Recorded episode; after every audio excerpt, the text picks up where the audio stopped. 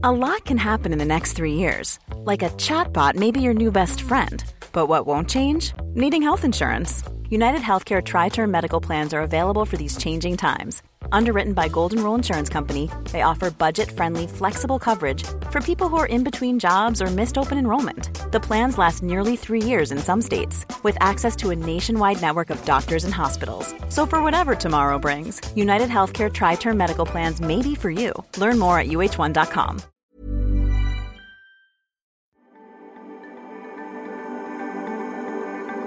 Mes chers camarades, bien le bonjour et bienvenue dans ce nouvel entretien historique où j'ai le plaisir de recevoir Patrick Boucheron, historien, professeur au Collège de France et auteur d'une dizaine d'ouvrages de recherche. Patrick est également à l'initiative de l'émission Faire l'histoire sur Arte qui explore cette discipline à travers des objets. Ensemble, nous allons revenir dans cet entretien sur la place de l'histoire et de l'historien dans l'espace médiatique. Car si l'histoire peut être un véritable champ de bataille politique, la question de sa transmission est d'autant plus vitale. Comment donner l'amour de l'histoire au public Est-ce qu'on peut le faire bien, sans trop jouer sur des vieux clichés? Est-ce que toutes les formes de vulgarisation se valent? Un épisode qui résonne particulièrement avec ma propre vision de l'histoire et les enjeux qui l'animent. Je vous propose d'y voir plus clair en prêtant une oreille particulièrement attentive à ce qui va suivre. Bonne écoute.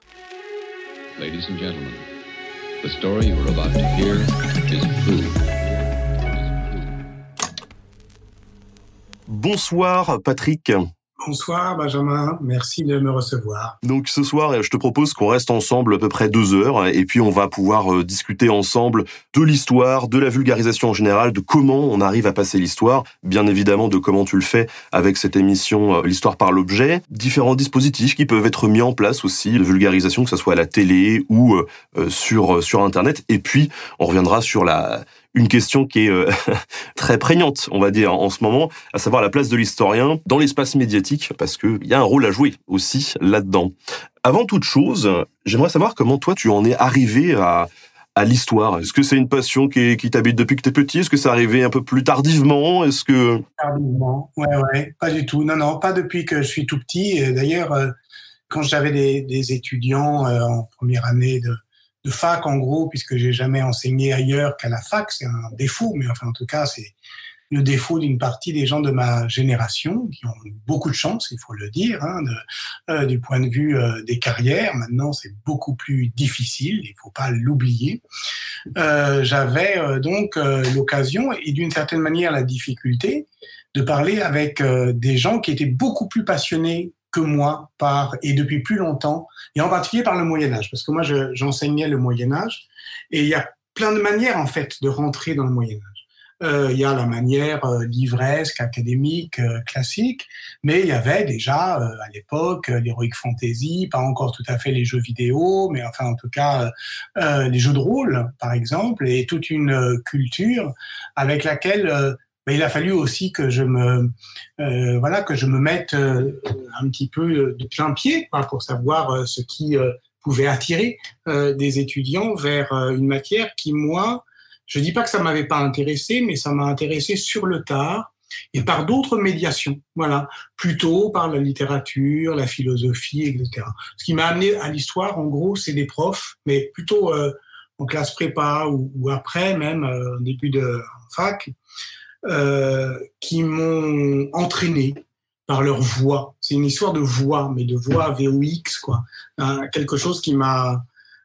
J'ai trouvé ça chouette. J'ai trouvé que c'était que c'était amusant d'abord d'enseigner l'histoire, que ça avait l'air de d'être émancipateur. Hein, c'est quelque chose qu'on dit souvent l'histoire comme art d'émancipation. Ça veut dire en fait euh, se délivrer de plein de trucs. Tu vois, se délivrer de ces euh, de ces timidités, euh, de ces euh, fatalités, euh, comprendre que plus de choses sont possibles qu'on ne le pense.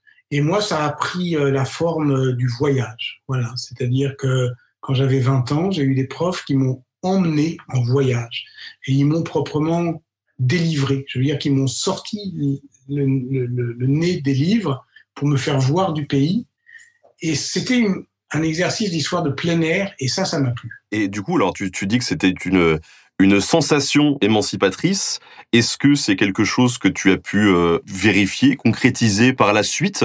En fait, la question sous-jacente, c'est euh, une question que je pose assez régulièrement aux invités qui passent par ici. Euh, l'histoire, ça, ça sert à quoi au final? Ça sert sans doute à se rendre compte assez régulièrement que plus de choses sont possibles que ce qu'on dit, que ce qu'on croit, que ce qu'on pense et que d'une certaine manière l'histoire n'est pas écrite d'avance. Bien sûr, si on dit ça, d'une certaine manière, euh, on va dire, bah oui, mais euh, au fond, ça a servi massivement à autre chose, l'histoire. Historiquement, si j'ose dire, l'histoire, c'est le discours d'escorte des pouvoirs qui consiste à faire croire que le monde est tel qu'il est parce qu'il ne pourrait pas être autrement et que tout ça est naturel. Voilà. Et qu'il y a une sorte de, euh, de, de, ponte naturelle ou fatale ou inévitable qui nous amène à être ce qu'on est pour moi, c'est tout l'inverse, et c'est pour ça que l'histoire est émancipatrice, c'est de nous permettre de voilà, de faire, de, comprendre des phénomènes. Alors je dis l'histoire, mais en fait c'est les sciences sociales. Hein. La sociologie peut faire la même chose. La sociologie, vraiment, ça peut délivrer aussi. Ça peut, ça peut être, euh, voilà, quelque chose qui, qui aide euh, à vivre. Mais moi, il trouve que ça a été l'histoire. Et mon plaisir, tu vois, quand j'étais prof, c'était d'être devant des, des gens. C'était pas de leur faire, de leur apprendre des choses, parce que ça, il y a mille manières d'apprendre c'est de leur faire comprendre. Et il y a un petit des, choses quoi, des petits des, voilà des des, euh, des, des, des, mécanismes de ce qu'on appelle l'esprit critique, euh, comment euh, lire un document, enfin ce qu'on fait tous plus ou moins. Et puis le moment où on dit quelque chose et où on voit que euh, celles et ceux à qui on s'adresse comprennent et, que c'est inoubliable ce moment-là. Tu sais, on a des, euh, on a des souvenirs d'enfance comme ça, on a des souvenirs scolaires ou, euh, ou devant un documentaire, ou devant un guide dans un château, ou avec un livre, ou avec un copain qui te raconte quelque chose. Et la question, c'est pas que tu as appris. Je veux dire, après tout, il dit des choses, tu les auras oubliées, mais tu as compris quelque chose. Et ça, c'est comme un, un cliquet. C'est-à-dire, clac, ça fait quelque chose dans. Jean-Paul Sartre disait sentir les os craquer dans sa tête. Voilà. Et ben, moi, ce qui m'a fait craquer les os dans la tête, c'était des profs d'histoire. Si ça avait été euh, des profs d'autre chose, j'aurais fait autre chose. Mais c'était des profs d'histoire. Et alors, du coup, pourquoi spécifiquement le Moyen Âge Alors ça, ça s'est venu encore plus tard. J'hésitais entre les lettres, la philosophie, l'histoire. L'histoire est venue euh, comme ça. Et puis, alors, à l'époque, on faisait une maîtrise. Donc, après la, licence, on faisait une maîtrise. Là, je parle, je suis, vieux, hein, ça devait être en 1987. Et donc, en 1987, parce qu'on est toujours, évidemment, euh, voilà, dépendant de, de curiosité dont on ne choisit pas euh, toujours. C'est quand même un peu l'époque. Et là, 87, bah, c'était deux ans euh, avant euh, 89. Hein, je ne cacherai pas que voilà, le calcul mental, il est vite fait. Et 89, c'était le bicentenaire de la Révolution française. Donc tout, tout le monde, peu ou prou, avait envie de faire l'histoire de la Révolution française. Et moi, euh, voilà, euh, ça m'intéressait, c'est ça qui m'avait animé à l'époque. Hein, c'est ça qui me vraiment me. Mais alors quand j'étais petit, mes parents m'avaient emmené voir l'opéra rock, euh, la Révolution française. Ça c'est la fin des, des, années 70. Bon voilà, il y a, euh, ouais je crois, je sais plus. Euh, il y avait Bachung qui faisait euh, Robespierre, je crois. Bon, voilà, bon bref. Et ben, c'est ça que j'ai eu envie de faire. Donc j'ai fait une maîtrise sur l'histoire révolutionnaire. Et puis ensuite, donc on fait souvent des choix par défaut parce que c'est de ça dont on entend parler. Euh, J'aurais pu continuer, mais euh, mais le Moyen Âge m'a intéressé. Alors pourquoi? Euh, Peut-être parce qu'à l'époque il y avait quand même là encore des grandes voix. Donc Georges Duby, il y avait Jacques Le Goff. Jacques Le Goff, euh, il avait écrit un livre qui s'appelle Pour un autre Moyen Âge. Et c'était vraiment un autre Moyen Âge. C'est-à-dire que c'était une école de liberté. Euh, quand on, on entendait Jacques Le Goff, on disait ah ouais, on peut faire ça. C'est-à-dire qu'on peut être d'un sujet à la fois le sociologue, l'anthropologue, l'historien, le philosophe. C'est-à-dire qu'il me semblait que le Moyen Âge, c'était moins corseté que les autres euh, matières, euh, les autres périodes, pardon. C'est-à-dire qu'une sorte d'entre-deux entre le, le très peu de documents qui me fascinaient, comme l'histoire ancienne, ou le trop plein de documents comme euh, l'histoire contemporaine. Là, il y avait effectivement une, euh, un espace intermédiaire où on pouvait, je dirais, euh, exprimer ou en tout cas expérimenter une forme un peu déliée, un peu libre, ouverte de voilà de d'expérience de pensée et, et, ça m'a plu. Mais je, je, le théorise très mal parce qu'en fait, tout ça, c'est une suite de hasards, de rencontres, de lectures. Et alors, du coup, euh, depuis, c'est vrai que le grand public euh, commence à te connaître un petit peu via toutes les initiatives de vulgarisation et de médiatisation que tu as pu euh, prendre, dans lesquelles tu t'es retrouvé. Et tes champs de recherche actuels se basent plutôt sur quoi, du coup? Alors moi, je, je travaille donc, tu l'as dit, sur euh, l'Italie globalement de la fin du Moyen Âge. J'ai travaillé sur euh, les villes, sur euh, l'art, sur l'architecture. de là, effectivement, j'ai suivi voilà les traces de Léonard de Vinci, de Nicolas Machiavel. J'ai travaillé sur la peinture politique. J'ai fait un, un livre sur euh, la fresque du bon gouvernement, où on est toujours euh, au XIVe siècle. Et puis, à partir de ce laboratoire italien, j'ai essayé d'ouvrir un petit peu, euh, alors du point de vue de l'histoire urbaine, à l'Europe, et du point de vue de l'histoire des, pouvoirs avec des essais d'histoire du monde. Voilà. Donc, j'ai dirigé un livre qui s'appelle L'histoire du monde au XVe siècle. Donc, on prend un, un, siècle et on fait tout le monde, et euh, un autre qui s'appelle l'histoire mondiale de la France, où là c'est l'inverse, on prend euh, un pays et puis on fait en longue durée en quoi ce pays est en rapport avec le monde, où est son propre monde. Et donc c'est un peu, on va dire, de l'histoire comparée comme ça des de, des pouvoirs ou, de l'Europe. Et, et en ce moment, je travaille sur la peste noire. Voilà. Euh, ça fait deux ans que euh, euh, je commence à, faire ce cours donc au, Collège de France. On va peut-être en reparler, mais donc ça veut dire ça fait cinq six ans que je, travaille là-dessus. J'avais choisi ce, sujet évidemment avant la crise sanitaire. mais c'est souvent arrivé comme ça, hein, c'est-à-dire qu'on prend un sujet pour des raisons qui sont des raisons un peu obscures ou obliques, et puis il se trouve comme rattrapé parfois même euh, fracassé par euh, l'actualité. Et alors, il faut qu'on s'explique sur l'étrange concordance des temps. Ah oui, mais vous travaillez sur la, peste noire, pourquoi est-ce que ça vous aide à comprendre euh, le Covid? Pas du tout. En revanche, vivre le Covid m'aide à comprendre la peste noire. Et puis, de toute façon, c'est comme ça. L'histoire, d'une certaine manière, souvent, je dis, ah, comme tout le monde, au fond, qu'il n'y a d'histoire que contemporaine, c'est bien connu, et que en tant que médiéviste, je travaille toujours sur l'aujourd'hui, sur le contemporain, mais un contemporain un peu plus épais. C'est-à-dire, je travaille sur euh, euh, ce qu'il y a de plus ancien dans notre dans notre présent. Voilà. Et notre présent, il est fait de plein de temps accumulé. Voilà. En gros, c'est ça que je je dirais que j'essaye d'être euh, une sorte d'archéologue du contemporain, comme j'étais archéo. Enfin, en tout cas, j'ai fait de l'archéologie euh, quand j'étais jeune et et je pense que mon imaginaire est toujours là. C'est-à-dire l'idée que tous les problèmes, au fond, euh, c'est comme s'ils affleuraient aujourd'hui avec euh, leurs couches les plus, récentes, mais quand on creuse, évidemment, euh, on, se comprend que ce, temps d'aujourd'hui est, est, fait de, de beaucoup de passés comprimés, en fait, concaténés, enfin sédimentés. Alors avant justement d'aborder la question de l'histoire, de la manière dont tu la transmets aussi au public et donc de cette question fondamentale de la vulgarisation, justement parlons du Collège de France parce que ça a été un petit retentissement à l'époque et euh, je sais que bah, c'est vrai que quand j'ai commencé en, en 2014 Nota Bene, je vais commencer une fac d'histoire avant mais je connaissais euh, pas grand-chose. Et c'est vrai que en 2015 je voyais euh, ton nom partout. Et je me suis dit alors moi j'avais la chance de déjà connaître le Collège de France parce que j'avais pu filmer des trucs là-bas dans mon ancienne vie mais pour les gens qui nous écoutent moi je t'ai découvert vraiment en 2015 à ce moment-là, avec la fameuse leçon inaugurale.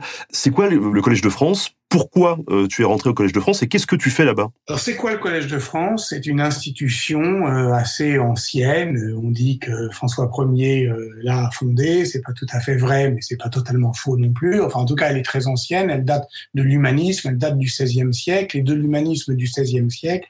Elle garde au fond l'idée que, eh bien, on est, on va dire toujours les autres des autres. Donc je dirais que c'est vraiment une école des autres. C'est-à-dire que de manière assez paradoxale, euh, au Collège de France, quand on fait de l'histoire euh, européenne comme moi, on est un peu, euh, on est un peu euh, pas de mis, de côté, mais un peu minoritaire parce que finalement les grandes chaires, les plus anciennes, c'est euh, l'orientalisme, quoi. Voilà, c'est euh, la Chine, le Japon, l'Inde, le Tibet. Bon, voilà. Donc c'est vraiment l'école l'école de l'autre. Moi j'aime bien dire dire ça comme ça. C'est pour ça que je parlais d'histoire comparée. Ben, on a fait avant de faire l'histoire comparée, on a fait des langues comparées, la littérature comparée, etc. Bon voilà. Concrètement c'est un lieu, ça peut paraître étonnant euh, aujourd'hui, qui est ouvert, euh, gratuit, euh, qui ne délivre pas de diplôme, qui où il n'y a pas de programme et où les profs qui sont voilà voilà qui enseignent doivent enseigner. On dit la recherche en train de se faire, la seule exigence, c'est d'être, euh, de dire du, neuf à chaque fois. Donc, je peux pas sortir mon vieux cours sur le baptême de Clovis, que, j'adore, hein, j'aimais bien le faire, mais ça, c'est un plaisir qui m'est euh, maintenant euh, interdit, enfin en tout cas dans cette arène. Non, il faut que je, mette au fond la science, la mienne, devant la société. Alors, si c'est de l'histoire, c'est de l'histoire, mais ça vaut aussi pour euh, la chimie, euh, pour euh, la médecine, pour l'égyptologie ou pour la, physique quantique. Donc, il s'agit effectivement d'avoir, et on est un peu dans notre sujet, quoi, tu vois, d'avoir un discours qui soit exigeant, assez quand même relevé, puisque voilà, on, présente notre recherche, mais pour des cours publics. Voilà. Et concrètement, on fait des cours devant euh, les gens qui veulent bien nous écouter, soit qu'ils soient dans l'amphi, soit qui et ça, ça fait euh, une bonne dizaine d'années euh, que le Collège de France fait ça, qu'ils nous écoutent à distance par le podcast, soit directement sur le site du Collège de France, soit euh, sur France Culture ou sur euh, euh, YouTube ou sur iTunes, enfin sur toutes les plateformes. Et ça fait des millions et des, ah, c'est moins que toi, hein, d'accord, mais ça fait beaucoup de vues. Et donc ça, c'est très important pour nous. Mais c'est important aussi que les gens viennent. Voilà, c'est important aussi que les gens viennent. Et, et tu vois cette idée-là qui est toute simple au fond que c'est les gens qui viennent n'ont rien à y gagner sinon euh, euh, à euh, voilà, éveiller leur curiosité. Et nous, on n'a rien à leur offrir, ni diplôme, ni voilà. Et, donc, c'est un lieu gratuit, désintéressé, ouvert, libre. C'est une idée très simple, mais qui est d'une certaine manière de plus en plus difficile à faire admettre, à faire comprendre, ou que les gens le croient. souvent, je reçois encore des, des des mails comme ça de collègues qui ah j'aimerais bien aller euh, à ton cours euh, comment je peux m'inscrire? Je dis mais comment vous expliquez? Vous rentrez voilà vous rentrez. Euh, là malheureusement enfin plus exactement inévitablement vous devez montrer votre passe sanitaire mais sinon c'est un des lieux les plus ouverts de Paris. J'aime bien ça. J'aime bien ça et c'est une école de la liberté où on est condamné en fait euh, à faire, en fait, une condamnation très lourde. Hein. On est condamné à sa propre liberté. Euh, et euh, voilà, on se dit, bah, qu'est-ce que je vais faire? Et on dit, bah, ce que tu veux faire. Voilà. Donc, si là, je fais la peste noire, mais si je décide de faire tout autre chose, même hors de mon domaine, ben, je peux le tenter. Voilà. Donc, ce que j'essaye, c'est de tenter des choses. C'est chouette. Et, euh, et du coup, alors ces ces premiers pas vers le vers le public et vers le grand public, tu les tu les as fait quand finalement en dehors de on va dire de, de, tes cours à l'université Quand est-ce que tu t'es dit euh, euh, bon j'ai mon boulot ok d'historien et, et, et de prof, mais j'ai envie de de parler au grand public aussi? Ça m'a toujours intéressé.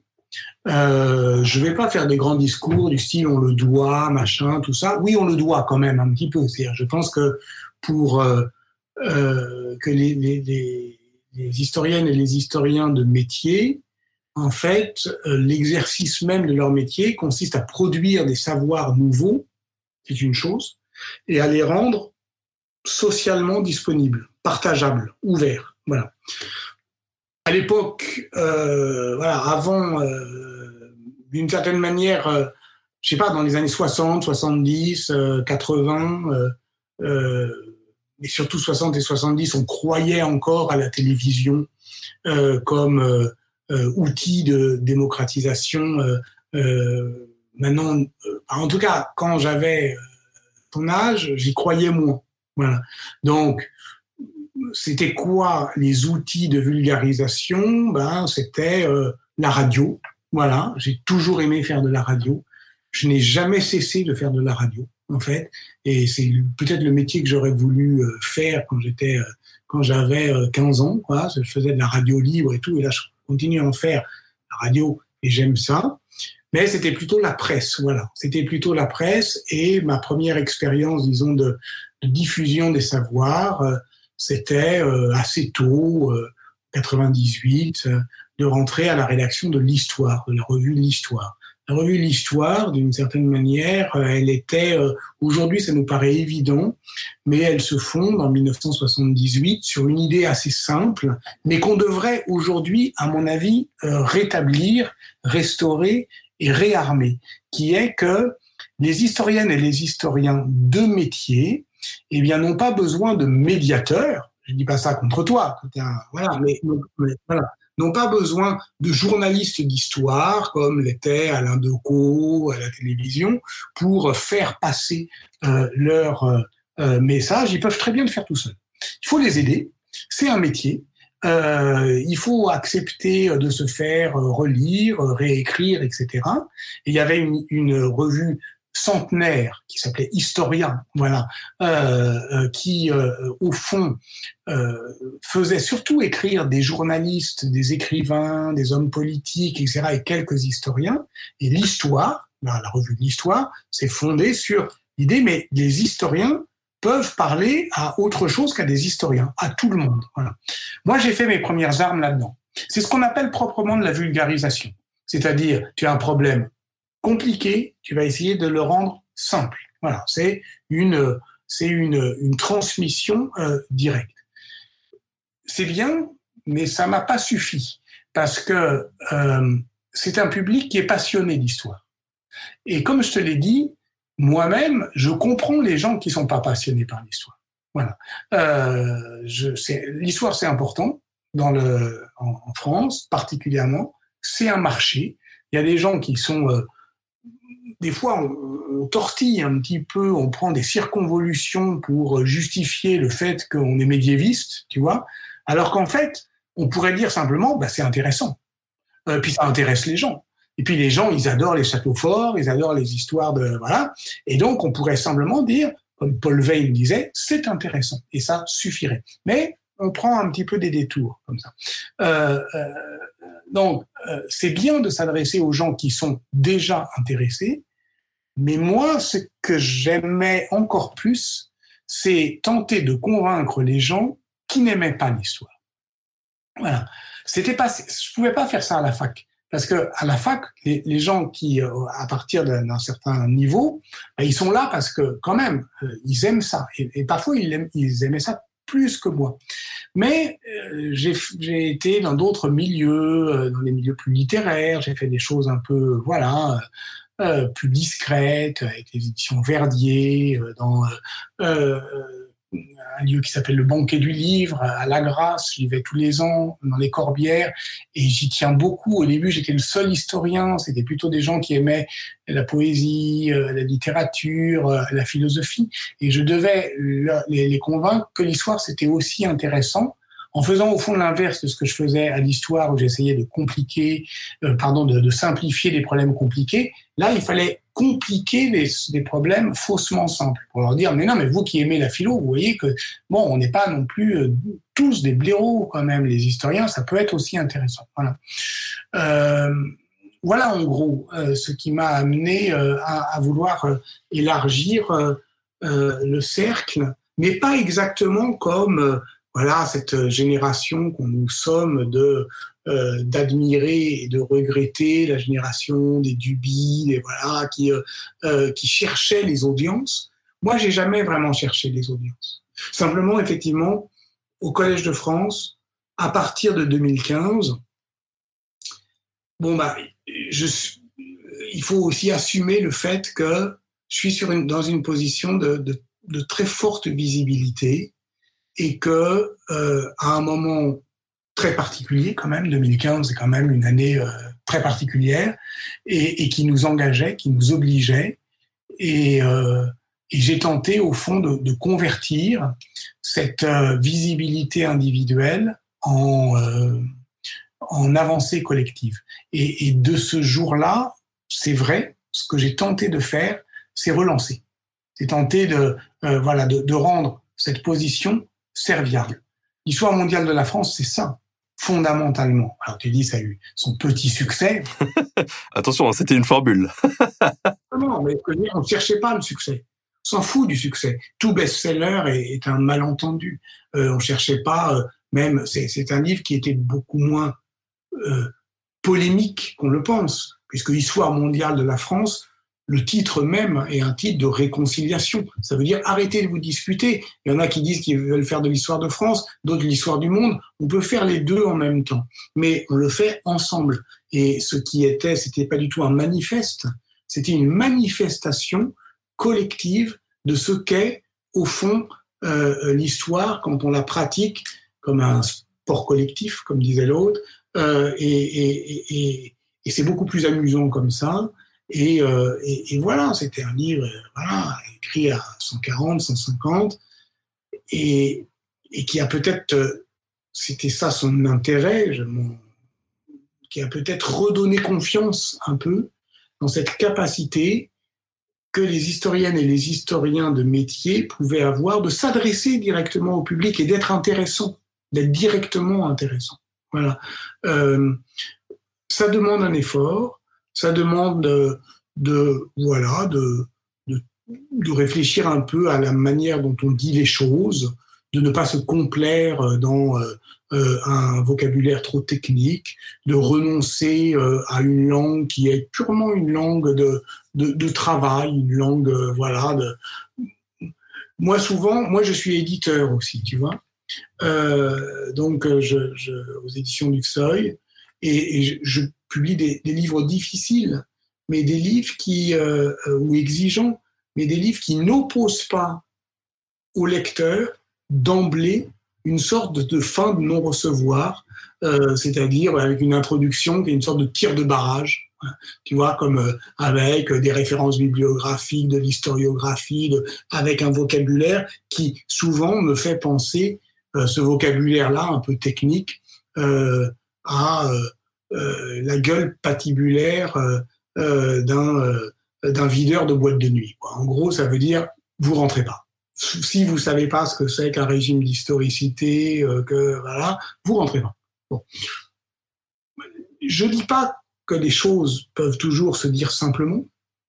Euh, j'ai plutôt un niveau de langue euh, assez euh, élevé, même quand je parle à la télévision ou à la, radio. Mais je dis que la chance de l'histoire, c'est qu'elle se dit dans une langue commune, dans, une, dans notre langue naturelle. Collège de France, tu te rends compte, je travaille avec euh, des chimistes, euh, des physiciens, euh, des biologistes, qui quand on leur demande de, sur quoi vous travaillez, ils doivent prendre, ils doivent faire des détours, des métaphores, ils doivent essayer, de dire bon ben voilà, imaginez que, puis un mathématicien, c'est encore encore encore plus compliqué. Bon, c'est-à-dire sur quoi vous travaillez, bon bref. Moi, j'ai fait ma thèse sur l'architecture à Milan au XVe siècle. Tout le monde peut comprendre. Voilà. C'est tout. Hein, j'avais comment on a construit la, cathédrale de Milan, comment on a construit le château de Milan. Voilà, une histoire de briques, d'architectes. Tout le monde peut comprendre ça. Voilà. Et, euh, et, je peux faire visiter le château de Milan. Je, le connais un petit peu. Euh, ça peut intéresser des gens. C'est assez simple. Donc, euh, à partir, je ne dis pas que c'est simpliste. Je ne dis pas que voilà, on peut pas à partir de là faire des choses exigeantes. Mais au départ, on ne se heurte pas à un mur. C'est rigolo parce que euh, aujourd'hui, en farfouillant sur le web, je dirais pas qui, mais je suis tombé sur euh, sur une interview justement d'un médiateur ou d'un narrateur de, de l'histoire qui disait mais de toute façon, euh, on peut pas intéresser les jeunes si ils peuvent pas s'identifier. Et donc si on parle pas d'histoire à travers des juste des figures fortes de l'histoire, des rois ou autres. Qu'est-ce que tu en penses, toi? Parce que j'ai l'impression que justement, tu, tu essayes de prendre aussi ça à contre-pied, notamment avec ta série sur Arte, l'histoire par l'objet, où tu montres que finalement, à travers un objet, tu peux parler de tout. On peut parler d'ailleurs de personnalités auxquelles on peut s'identifier, mais on peut parler d'histoire économique, sociale, culturelle, scientifique. C'est très multiple. Bah oui, c'est-à-dire que du point de vue de l'histoire publique et en particulier de l'histoire à la télévision, qui pour les raisons que je te disais ne m'intéressait pas immédiatement, c'est que tardivement que je me suis dit que bah, ça aussi pouvait être tenté, ne serait-ce que parce que quand on parle de la télévision, bah, d'une certaine manière, tout ça se retrouve sur YouTube. Hein, donc, euh, c'est une, histoire de plateforme. Donc, euh, effectivement, je travaille euh, d'abord pour un producteur, les films d'ici. voilà, c'est une équipe formidable. D'abord, on a fait une série documentaire qui s'appelait Quand l'histoire fait date, de 30 émissions de 26 minutes. C'était un gros boulot et, et c'est essentiellement moi qui, qui parlais.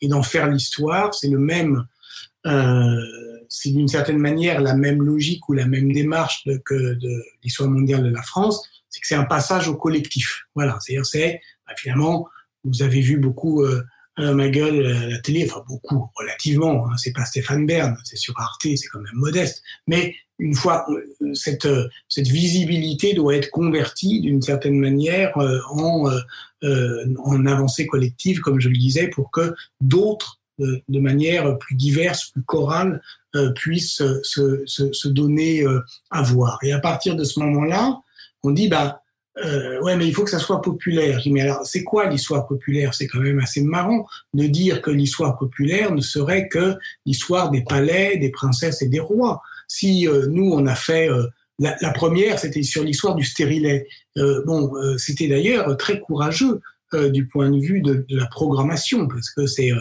Arte qui a choisi de lancer la série avec l'histoire du stérilet. Bon. Euh, ensuite, on a fait la redingote de Napoléon. ensuite, on a fait, je sais pas, le buste de Nefertiti, le charbon, le passeport, la boîte de conserve. L'histoire, c'est quoi? Et elle a d'intérêt. Elle a un intérêt. Pourquoi? Quand on peut parler du même ton de Napoléon et de la boîte de conserve. Voilà, c'est-à-dire de quelque chose effectivement qui peut euh, euh, intéresser tout le monde, euh, d'un objet qu'on a dans sa dans sa poche, le passeport. Et si on n'a pas, c'est pas bon signe. voilà, c'est aussi faire l'histoire de, des sans-papiers, mais aussi de figures. Pourquoi pas de figures? J'ai rien contre l'incarnation. D'une certaine manière, on voit très bien qu'aujourd'hui, il y a une sorte de retournement de l'histoire exemplaire.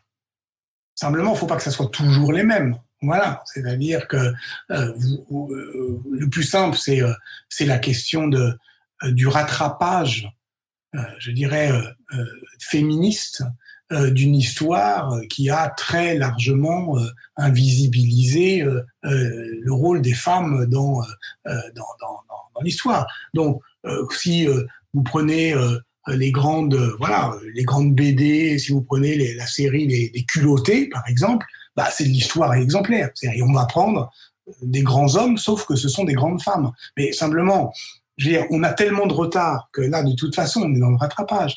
Donc, c'est vrai pour l'histoire des femmes, euh, c'est vrai pour l'histoire populaire. Voilà.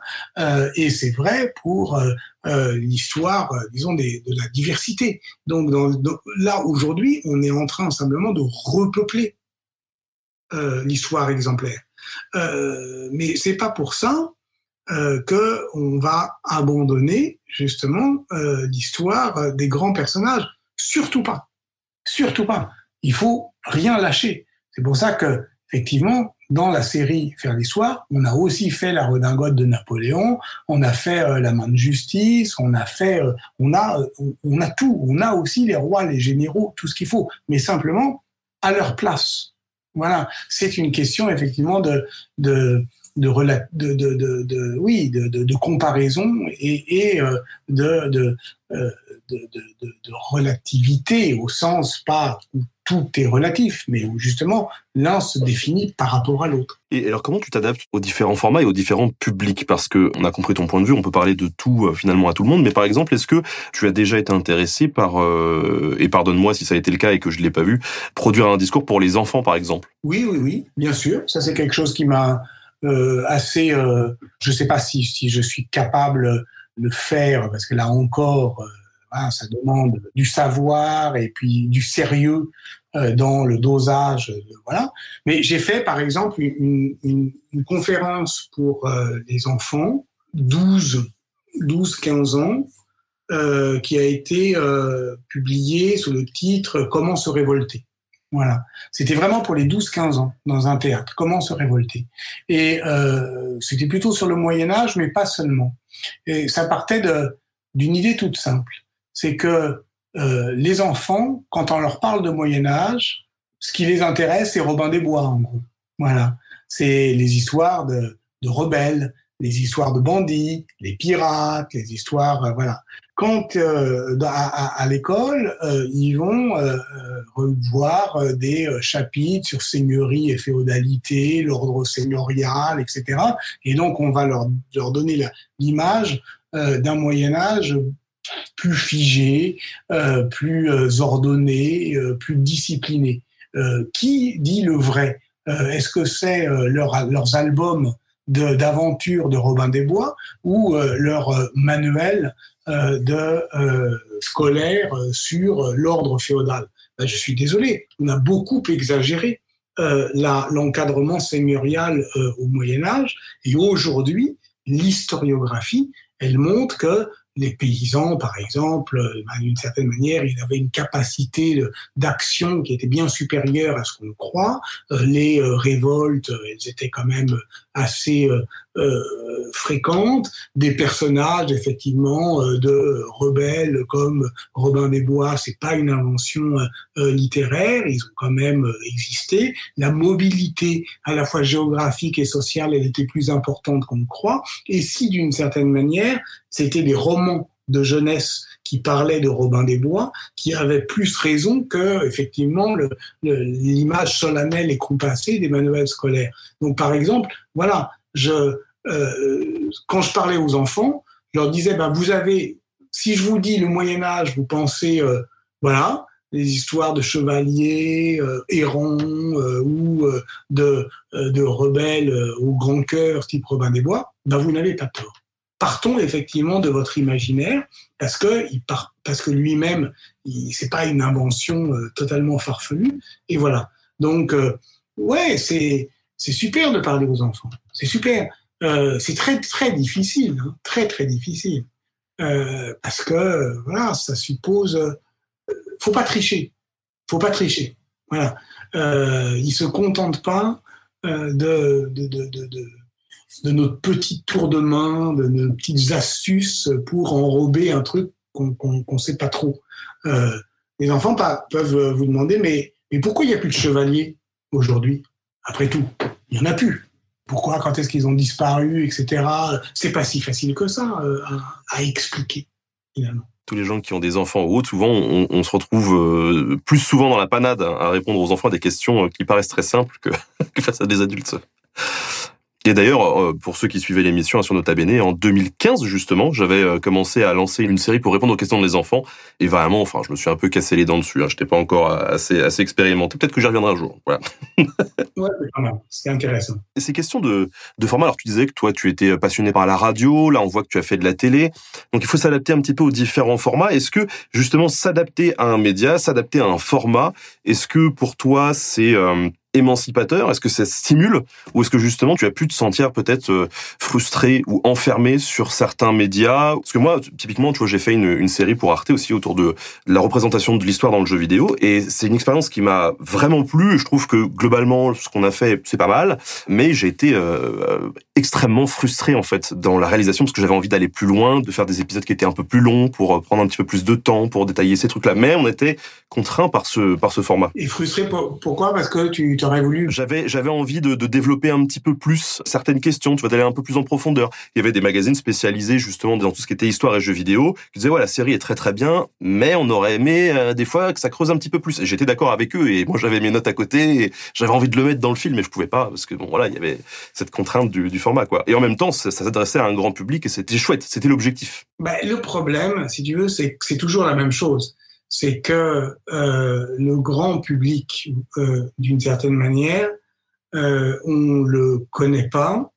on ne sait pas ce qu'il veut, et on, on croit euh, d'une certaine manière vrai ce que des gens d'une voix très assurée, mais qui ne le savent pas davantage que nous, disent qu'ils veulent.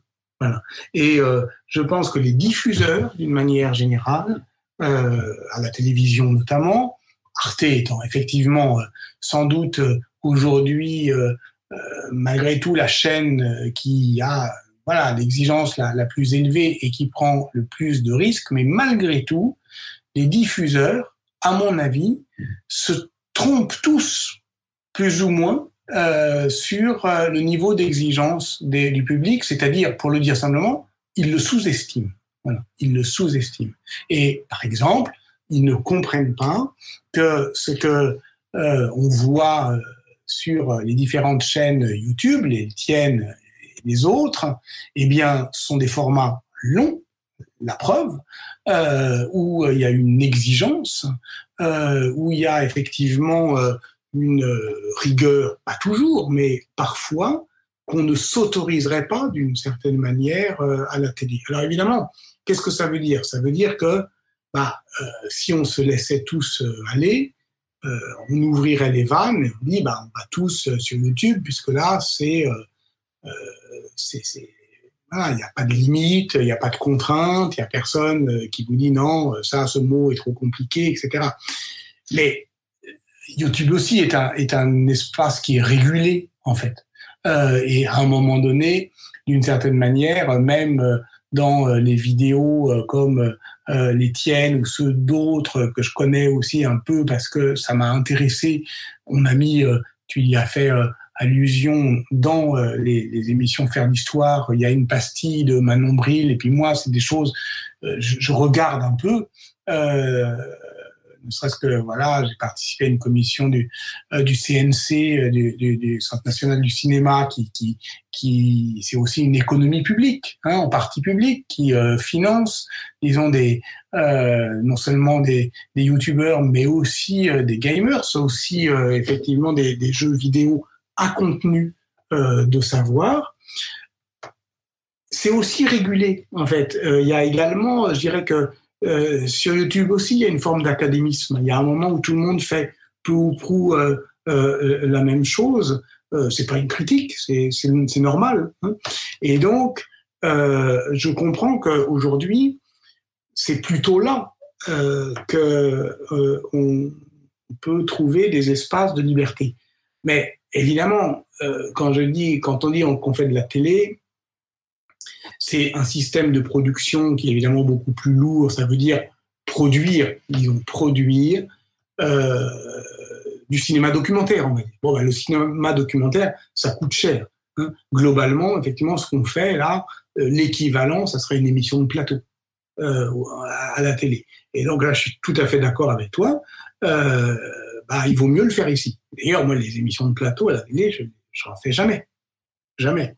Euh, en revanche, effectivement, euh, la télé, pas le meuble hein, qu'il y a dans le salon, dont on sait que de toute façon sa mort est programmée, elle est annoncée, et les chaînes dont on parle, Arte, etc., travaillent déjà pour les plateformes, et en multi-support, évidemment.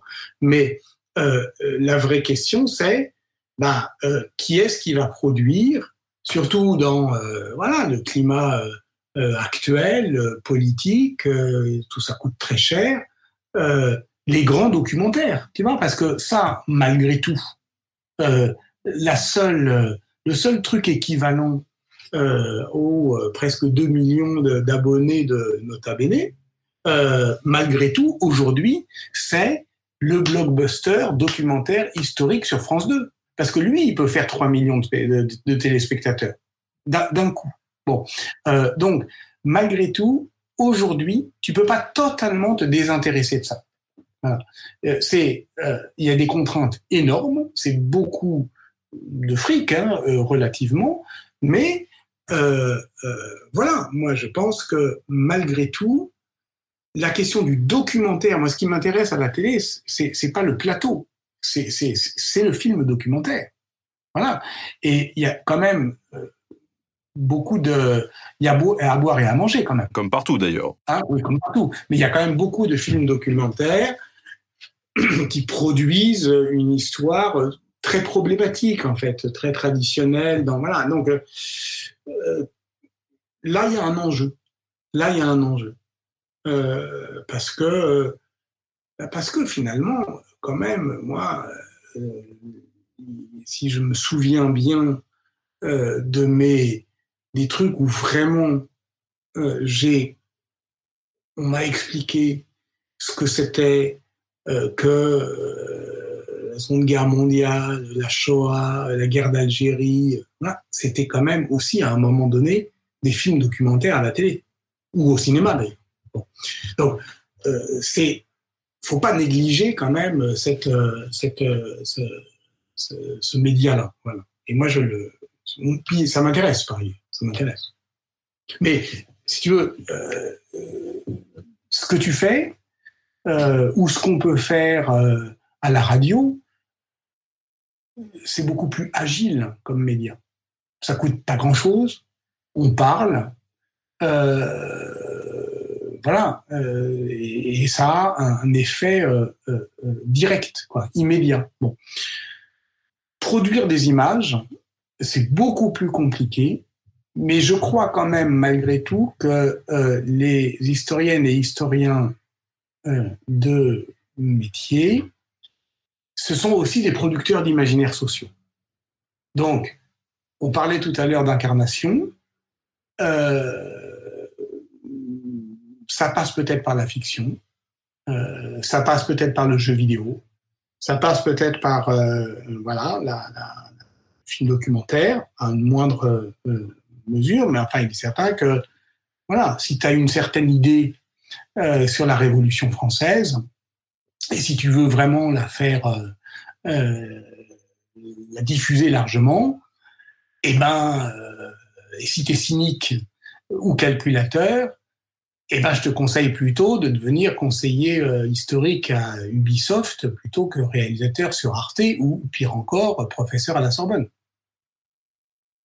Si on veut avoir un impact direct, bien sûr que, euh, voilà, idéalement, euh, ça serait être suffisamment fort pour pouvoir être un des scénaristes d'une série sur Netflix qui va tout déchirer. Hein, c'est ça les imaginaires sociaux aujourd'hui. On salue au passage Jean-Clément Martin qu'on a reçu par ici et, euh, et, Laurent Turcot aussi quand tous les deux étaient conseillers sur Unity et, et, qui pour le coup bon ont ramé pour apporter du contenu mais qui n'avaient pas le final cut sur le sur le scénar. Bon, voilà. Et du coup tu as quand même été tenté à un moment donné de te dire alors je sais pas après comment tu as pu euh, découvrir le travail de Manon par exemple et te dire euh, voilà c'est cool qu'on puisse qu'on puisse mêler les deux univers. Est-ce que tu n'as pas été tenté à un moment donné de te dire que tu pouvais créer quelque chose la destination première d'Internet J'aurais dû, peut-être. Peut-être que effectivement, il faudrait euh, euh, voilà, sauter le pas. Je réfléchis à ce que tu me dis. En même temps, euh, sur Internet, à partir du moment où je faisais des cours, tu vois, qui étaient, malgré tout, qui avaient une diffusion très, très importante, tu vois, au, collège, bah, au fond, ça, c'est, alors évidemment, ça n'a rien à voir, on est bien d'accord, c'est un, niveau d'exigence euh, assez euh, élevé, mais, mais moi j'ai besoin de ça aussi. C'est très très important. Euh, mon travail, ce n'est pas que de, voilà, de diffuser et de vulgariser, c'est-à-dire que j'ai besoin des deux. Et après un livre très public comme l'histoire mondiale de la France, euh, j'ai eu euh, besoin d'écrire un livre beaucoup plus savant euh, sur la mémoire de Saint Ambroise, etc. Pas parce que j'avais quelque chose à me reprocher ou que je devais faire comme si j'avais encore à, à, faire mes preuves. Non, enfin c'est pas le problème, mais parce que j'en avais envie tout simplement. J'avais envie de complexité. Voilà. Donc, je pense aussi qu'il y a un moment où il faut savoir où est-ce qu'on est le meilleur. Tu vois, c'est-à-dire que c'est une question d'âge, c'est une question d'énergie. Euh, je pense que voilà, Internet, euh, l'internet natif, YouTube directement, euh, voilà, c'est quand même pas de mon âge. Euh, je préfère rendre possible, ouvrir des, des, espaces où d'autres pourront s'engouffrer et où rendre effectivement euh, visible euh, des nouvelles écritures de l'histoire. Et ça, j'y réfléchis. Ça, effectivement, j'essaie de, de, de, voir comment on pourrait favoriser euh, une meilleure compréhension en fait de, de l'ensemble du système. Tu vois, l'ensemble du système. Avec euh, parce que c'est un continuum. Parce que c'est pas la peine que chacun soit dans son silo en disant non, mais moi je fais que voilà. Il y a des gens qui euh, vont euh, passer euh, de Secret d'Histoire à Nota Bene et de Nota Bene à Arte. voilà, qui est d'un côté comme de l'autre. Et on peut aimer plusieurs choses en même temps. dans nos goûts musicaux, on sait que on aime des choses un peu difficiles et d'autres choses qui sont de, consommation courante et ça nous pose aucun problème. Quoi. Voilà. Donc, euh, pourquoi être strictement cantonné à une seule... Euh, euh, en fait, voilà, moi ce que je veux, c'est qu'il y ait de la place pour tout le monde. Et tu sais, le problème, en fait, de la télé et de l'histoire, c'est que la télé a toujours euh, favorisé une monopolisation de la parole. Voilà. C'est-à-dire que la télé, c'est un système un peu routinier euh, un peu euh, euh, systématique où on fait confiance à des gens qui sont déjà en place et où les diffuseurs croient que les gens ont envie de voir ce qu'ils ont déjà vu et ce qu'ils voient depuis 20 ans. Et c'est comme ça, effectivement, qu'on a des, des rentes caricaturales. Voilà. Euh, et c'est pas si facile de le déjouer. C'est pas si facile. Parce qu'à partir du moment où, on voit, voilà, où les gens sont habitués à toi, bah, d'une certaine manière, ils en redemandent. Et, les diffuseurs, effectivement, par faciliter, euh, leur en donnent. Voilà. Et, euh, et, comment faire en sorte de, euh, d'une certaine manière, de diversifier, de rendre, voilà, visible des collectifs avec plusieurs générations. C'est ça When you're ready to pop the question, the last thing you want to do is second guess the ring. At Bluenile.com, you can design a one of a kind ring with the ease and convenience of shopping online. Choose your diamond and setting. When you find the one, you'll get it delivered right to your door. Go to Bluenile.com and use promo code LISTEN to get $50 off your purchase of $500 or more. That's code LISTEN at Bluenile.com for $50 off your purchase. Bluenile.com code LISTEN. Justement, enfin, euh, euh, l'histoire par l'objet, je vais être un peu provocateur dans la formulation, mais est-ce que c'est pas un acte de résistance aussi, dans le sens où bah, ça reprend un petit peu ce que tu nous expliquais tout à l'heure avec le magazine L'Histoire. Tu essayes de remettre les historiens sur le devant de la scène en disant, bah voilà, euh, pas besoin de médiateur, c'est nous, on est là, on va occuper l'espace. C'est vrai que ces dernières années, on le voit, le justement le monopole de, de l'histoire, il n'est pas forcément tenu par des historiens à la télévision. Donc, est-ce que c'est une sorte d'acte de résistance, on va dire? Alors, c'était exactement ce que, comme ça, hein, on l'a sans employer de grands mots, enfin en tout cas, on allait, on le savait bien, à contre-pente de euh, là où on voulait nous laisser euh, glisser, c'est-à-dire, bon, bah, euh, c'est de la télé, faites attention, c'est compliqué, personne n'aime être personne n'est à l'aise effectivement devant la caméra, ce qui est vrai, hein, ce qui est vrai. C'est pas, moi j'aime pas ça par exemple, j'aime pas ça. Peut-être que avec la, le temps, j'ai acquis euh, quelques habitudes qui fait que je suis moins mauvais qu'avant, mais je reste quand même mauvais. Et de toute façon, je n'aime pas euh, la petite technique télévisuelle que euh, j'ai gagnée alors que je continue à travailler du point de vue radiophonique, une sorte de phrasé qui, voilà, ça j'aime bien. Ça, si on me dit, bon, du point de vue de la radio, il y a quand même du métier, ça me fera plutôt plaisir. Mais j'espère bien ne jamais devenir un bon client pour la télé. Je trouve ça humiliant. Bon, voilà. Mais la télé a envie de bons clients.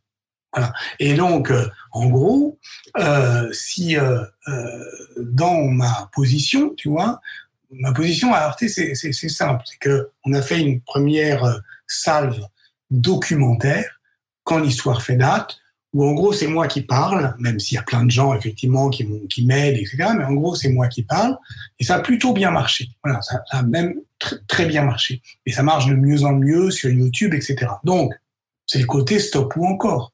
Donc, qu'est-ce que veut la chaîne? Bah, Recommencer. ah ben non, ça, euh, pour l'instant, euh, on, on, arrête et j'ai mieux à vous proposer. C'est pas une série documentaire, c'est un magazine d'histoire où c'est pas moi qui parle, mais c'est d'autres. Ah bon, alors dans ce cas-là, vous allez choisir trois, quatre, toujours les mêmes, pour que euh, les, euh, les spectateurs puissent s'y habituer. Même pas, même pas. Ça va être à chaque fois quelqu'un de différent et qu'on n'aura jamais vu à la télé. Pourquoi voulez-vous que ça, que ça euh, leur plaise? Au début, c'est une idée qui les rend furieux. Ils sont totalement contre. Et puis en insistant un peu, on y arrive. C'est ce qu'on fait. Donc moi, je suis vachement fier de ça. Et au fond, des bêtes de télé. Euh, il suffit d'allumer effectivement n'importe quelle chaîne d'information continue pour voir des gens qui sont euh, très à l'aise effectivement euh, sur les plateaux. Mais on a fait la démonstration, et ça, ouais, j'en suis assez fier, que si on prend une historienne ou un historien de, de, de, métier, alors ça peut pas durer des heures, hein, c'est quand même, on parle d'une émission qui dure 16 minutes, hein.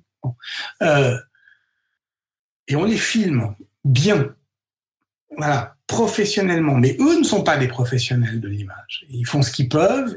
C'est des profs, donc ils ont des habitudes. Mais même ces habitudes, on essaye de voilà qu'ils fassent pas trop court.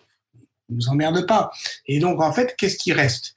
Il reste leur fragilité, il reste leur sincérité, et il reste le fait que on se dit ah bah ouais c'est quelqu'un qui nous parle. C'est pas un professionnel, un mec bien maquillé et tout. Euh, voilà, il sait pas, il bouge un peu dans tous les sens. Euh, il fait des moulinets avec ses bras. Il sait même pas regarder la, la, la, la caméra. Mais c'est quelqu'un. C'est quelqu'un. Voilà. Euh, il y a une sorte d'incarnation comme ça. Ça marche pas à tous les coups, mais souvent ça marche. Et quand on doit parler euh, d'histoire euh, à la dans l'espace public, euh, souvent on dit engagé, un historien engagé. Mais qu'est-ce que ça veut dire s'engager? Ça veut dire d'abord engager son corps. Ça veut dire c'est moi qui parle. Vous, avez un mec devant vous. Ça pourrait être un autre. Euh, ça, serait aussi bien si c'était un autre. Euh, je parle depuis une singularité, depuis voilà une, vulnérabilité. Peut-être ce n'est que moi, mais c'est moi. C'est très important. Et surtout, c'est très important pour que euh, pour qu'on apprenne effectivement, progressivement, pour qu'on se, se, se s'aiguise le regard, pour que ça c'est, c'est au fond, euh, c'est un long apprentissage. Qu'est-ce que vous faites? Qu'est-ce que vous faites vous les youtubeurs en fait vis-à-vis de beaucoup plus jeunes? Euh, Vous prenez, euh, euh, vous êtes des sortes de profs de l'image, c'est-à-dire que euh, vous sans arrêt, vous dites, bah, c'est plus compliqué que ça. Euh, les mots, euh, les mots sont piégés. Regardez cette image, vous croyez comprendre, mais en fait, c'est autre chose. Donc, en fait, c'est une sorte de réapprentissage à l'image, de l'image, par l'image.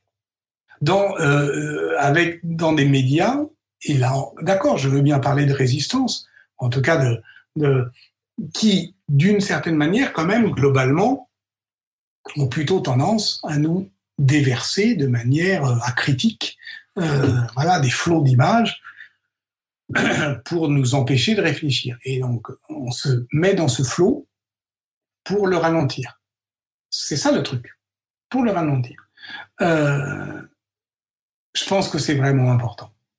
C'est important aussi de faire des livres, c'est important aussi euh, d'aller dans des festivals, c'est important de faire des trucs plus discrets, plus modestes, avec euh, euh, moins de gens, voilà.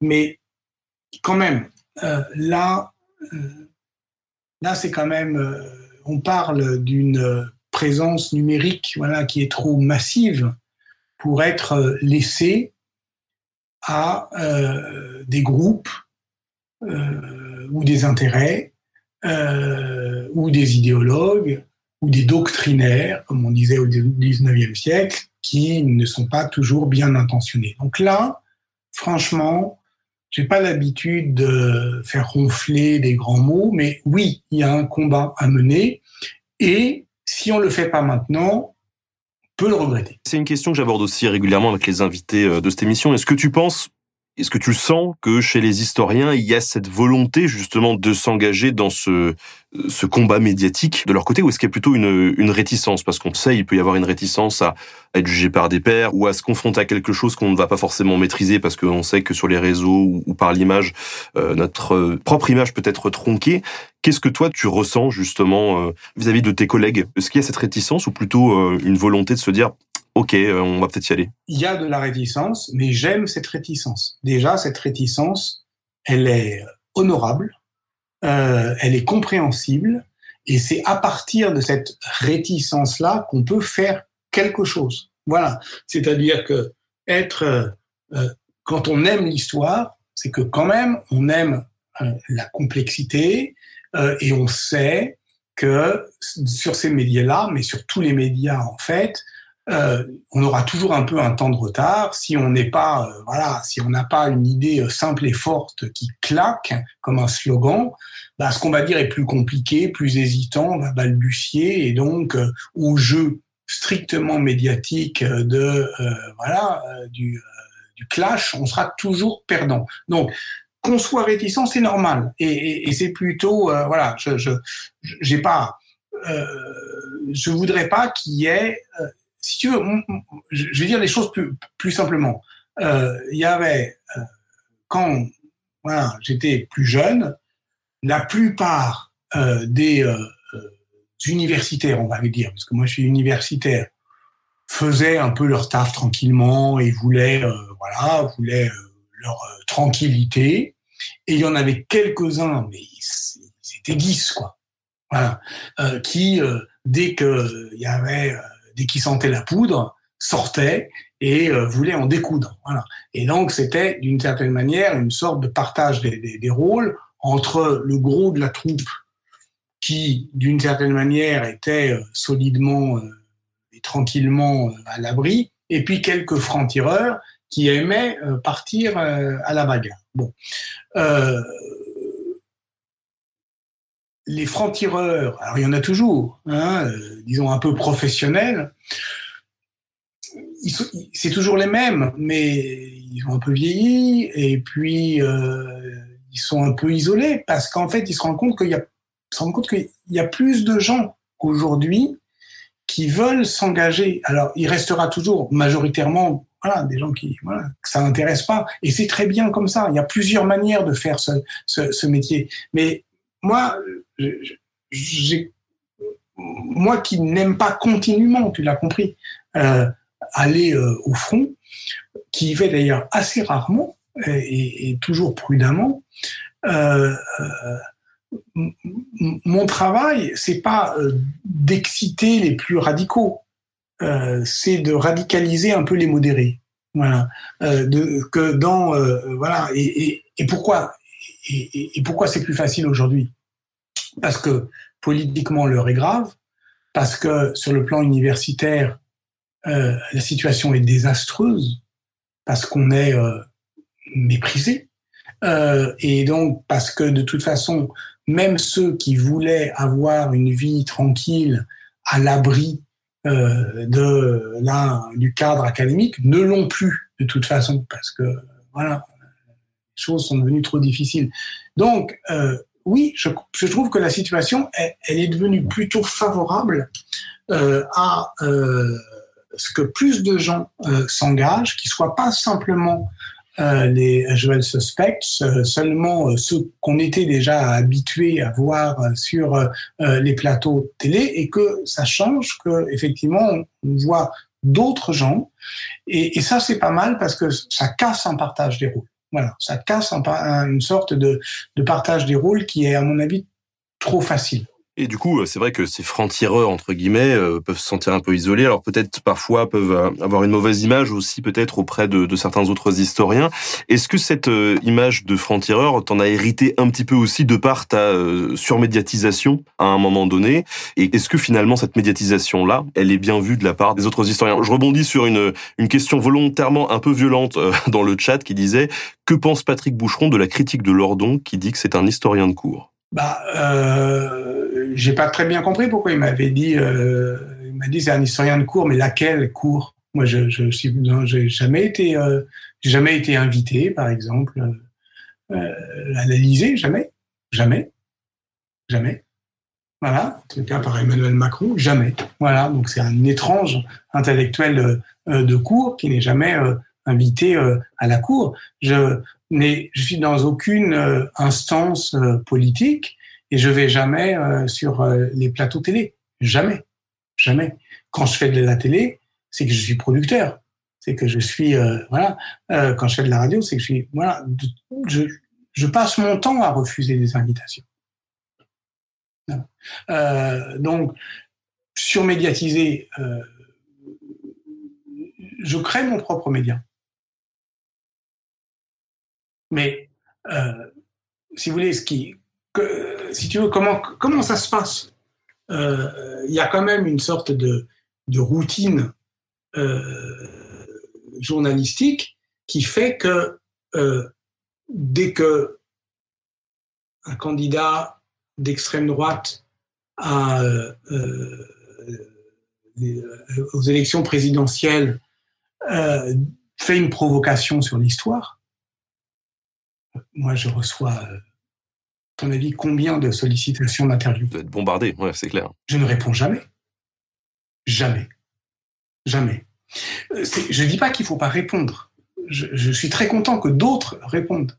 Mais chacun son style. C'est rigolo parce que hier même j'enregistrais un, une petite vidéo comme ça à destination de la chaîne bonus justement sur euh, debunk ou pas debunk en fait. C'est une vraie question. Je sais pas ce que tu en penses, mais en tout cas moi je trouve que les deux sont très complémentaires, qu'il n'y a pas forcément une approche qui est meilleure que l'autre, mais donc ton approche à toi c'est plutôt de créer un contenu qui a de la valeur en soi et d'essayer de le propager euh, le plus possible en fait. Bah, écoute, pour dire les choses, euh, voilà, pour pas la peine de, de, de, tourner autour du, autour du pot. Euh, J'ai depuis euh, le mois de fin août, euh, j'ai une émission sur France Inter, voilà, le dimanche, qui s'appelle Histoire 2, où euh, on fait un sujet d'histoire par semaine. C'est une très forte audience. C'est une très forte audience. Il y a un moment où ça a commencé à monter, septembre, octobre, autour de Zemmour. Moi, j'ai dit, on, c'est pas la peine de, participer au bruit de fond ambiant. On ne va pas effectivement euh, commencer à, à, à, saturer l'espace sonore de ce nom propre si on n'a pas quelque chose à en dire. Voilà. Euh, on a fait une émission, une émission, euh, la première du mois de janvier, euh, où on a invité euh, Laurent Joly, qui se trouve d'ailleurs aussi un des co-auteurs du tract Gallimard Zemmour contre l'histoire, où effectivement j'ai dit quelque chose de très simple, ben voilà un nom propre que euh, j'avais jamais euh, cité. Je le dis, je le cite une fois pour parler de ce dont il est le nom, c'est-à-dire de la falsification de l'histoire. Pendant 40 minutes, on parle avec un spécialiste. Pourrait en trouver d'autres, mais c'est un très bon spécialiste, Laurent Joly, qui en plus avait écrit un livre euh, là-dessus sur Vichy et la persécution antisémite. Et c'est la première fois qu'on parle de Zemmour et, peut-être euh, peut-être la dernière. En tout cas, on l'espère. Voilà. Et ensuite, fermer le banc. Bon, euh, euh, d'autres euh, vont effectivement euh, engager une, une, une, sorte de, de, de guérilla, on va dire. C'est-à-dire, effectivement, vont fact-checker chaque euh, falsification ou, ou, ou, provocation. Je suis d'accord avec toi, je ne vois pas de contradiction. Je, je pense qu'il faut faire, euh, il faut tout, euh, faut tout tenter de toute façon au point où on en est. Euh, voilà, faut pas se faire une, une illusion excessive hein, sur euh, voilà la l'efficacité du fact-checking. Hein, C'est-à-dire qu'on n'a jamais vu un mec comme ça euh, fondre en larmes parce que euh, un historien lui aura expliqué qu'il a tort et qu'il dira bah oui pardon excusez-moi referai plus d'une certaine manière ça n'a pas voilà énormément d'impact mais sans doute qu'il faut le faire il faut faire euh, et surtout il faut s'interroger aussi sur pourquoi on en est là? Pourquoi on a perdu tant de pourquoi on a tant euh, euh, régressé quoi? Pourquoi on en est euh, à réagir aux propos d'un réactionnaire? Pourquoi on ne sait pas organiser la riposte? Pourquoi on est toujours sur ce terrain-là où malgré tout, peu ou prou, on est perdant? Parce que le fact-checking, il faut le faire, mais on sait que c'est toujours trop tard. Et que, parce que, je veux dire, le, mensonge, il va toujours plus vite que sa rectification. Donc on, est, on, on a toujours un temps de retard on est toujours perdant. Euh, c'est pas pour ça qu'il faut pas mener euh, ces combats-là, mais faut pas s'exciter non plus. Faut pas trop s'exciter. Voilà. Et à un moment donné, il faut se dire, euh, au fond, euh, il y a un récit qui est très entraînant. Tu comprends Il y a un récit qui est très entraînant. Euh, le nationalisme identitaire, euh, machin, euh, euh, apparemment, ça fait rêver. C'est une espérance, quoi. Voilà, euh, pour euh, les, les, fascistes sur YouTube, mais pas seulement, pas seulement. C'est, c'est quand même, voilà, il faut voir que, puis il n'y a pas que la, il y a pas que la France. Il y a Pologne, la Hongrie, les États-Unis, l'Inde. Bon, voilà, pas dire non plus que on voit pas ce qui se passe dans le monde. Donc là, il y a un récit qui est puissant, qui est entraînant, avec des gens qui y croient vraiment.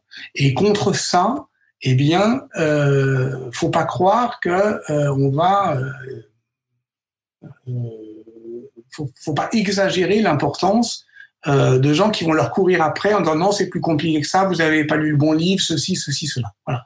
Euh, donc il y a un moment où il faut quand même trouver les moyens euh, de euh, euh, réarmer un discours aussi entraînant que celui-là, qui n'est pas un contre-discours.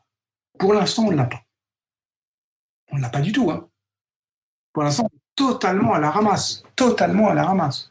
On ne l'a pas du tout. C'est-à-dire que le discours de déconstruction du roman national, il est, ça peut être intéressant, ça peut encourager ceux qui sont déjà convaincus, mais ça ne mord pas en fait. Donc euh, voilà, donc tant qu'on n'a pas un discours qui symétriquement euh, crée de l'enthousiasme, de l'adhésion et de l'entrain positif, voilà. Mais c'est pour ça que ça les a tant emmerdés l'histoire mondiale de la France le premier article sur l'histoire mondiale de la France. C'est Éric Zemmour qui l'a écrit. Je, l'ai trouvé récemment. J'avais totalement oublié. C'est le premier. Et c'est intéressant parce que euh, ça commençait euh, euh, comme ça. Euh, la première phrase, je cite de mémoire, c'est l'histoire, c'est la guerre. Pas simplement euh, l'histoire des guerres, mais la guerre de l'histoire. Voilà. Donc ça, c'est son truc obsessionnel. L'histoire, ça sert à faire la guerre. Et puis à la fin, ça disait, et puis de toute façon, euh, il faudra choisir entre le parti de la France et le parti de l'étranger. Et nous, on était du côté du parti de l'étranger. Mais il disait pas, dans ce premier article, il disait pas, euh, c'est des connards, ils déconstruisent tout. Il disait, oula non, inquiétons-nous, c'est une machine de guerre. Il avait dit machine de guerre. C'est une machine de guerre qui produit un autre récit qui n'est pas un contre-récit. je m'exagère pas, ça n'a rien à voir. Bon voilà, c'est un petit, comme tu l'as dit, ça a eu son petit succès, mais ça ne mord pas politiquement. Mais c'était un début. C'était un début. Et c'est vers ça qu'il faut euh, aller, c'est-à-dire un discours qui est quand même un discours positif. Positif. Voilà. Et c'est pour ça qu'il faut, il faut qu'on parle de tout. Est-ce qu'on fait de l'histoire exemplaire? Est-ce qu'on oppose des des, des, autres héros à leurs héros? Ou est-ce qu'on fait totalement autre chose? Est-ce qu'on raconte des histoires comme d'objets? Est-ce qu'on fait l'histoire de la brique, du passeport, de la boîte de conserve? Bon, voilà. bah oui. c'est ça qu'il faut. et de toute façon, on n'en est pas à euh, se disputer sur euh, euh, la bonne tactique, parce que si on avait une bonne, on la saurait depuis longtemps. Je pense qu'il faut tenter plusieurs choses en même temps, chacun dans son style, chacun avec ses moyens. Voilà. Donc je voudrais pas effectivement que ceux qui sont effrayés par, disons, la, il y a de quoi hein, quand même, hein, il y a de quoi par euh, voilà, les menaces euh, politiques euh, aujourd'hui, eh bien, continuent comme d'habitude, à se faire des virtuoses, des petites différences où on passe son temps à s'auto-engueuler. Justement, tout à l'heure, tu parlais des difficultés rencontrées par le, milieu universitaire. Quelles sont-elles concrètement pour les gens qui nous écoutent? Parce que peut-être que le public ne s'en rend pas compte et que justement, ce qui est important aussi, c'est de, de montrer comment est produite cette histoire pour justement, voilà, pouvoir un peu mieux en parler. Oui, oui, bah, tout à fait. Bah, bien sûr, euh, c'est vrai que tu as raison de me reprendre là-dessus parce qu'il n'y a pas de, voilà, il faut pas parler de manière euh, allusive. Euh, L'université, euh, elle est soumise à différentes crises. La plus ancienne, la plus pernicieuse, c'est une crise, on va dire tout simplement de sous-investissement. Voilà, c'est-à-dire que les étudiants sont, je parle pas des profs, les profs, ça va les profs Enfin, en tout cas, ceux qui peuvent rentrer à l'université, puisque malheureusement, il n'y a pratiquement plus de recrutement à l'université. Mais les étudiants sont euh, laissés euh, dans euh, une situation qui est une situation honteuse et misérable. Voilà. Et la,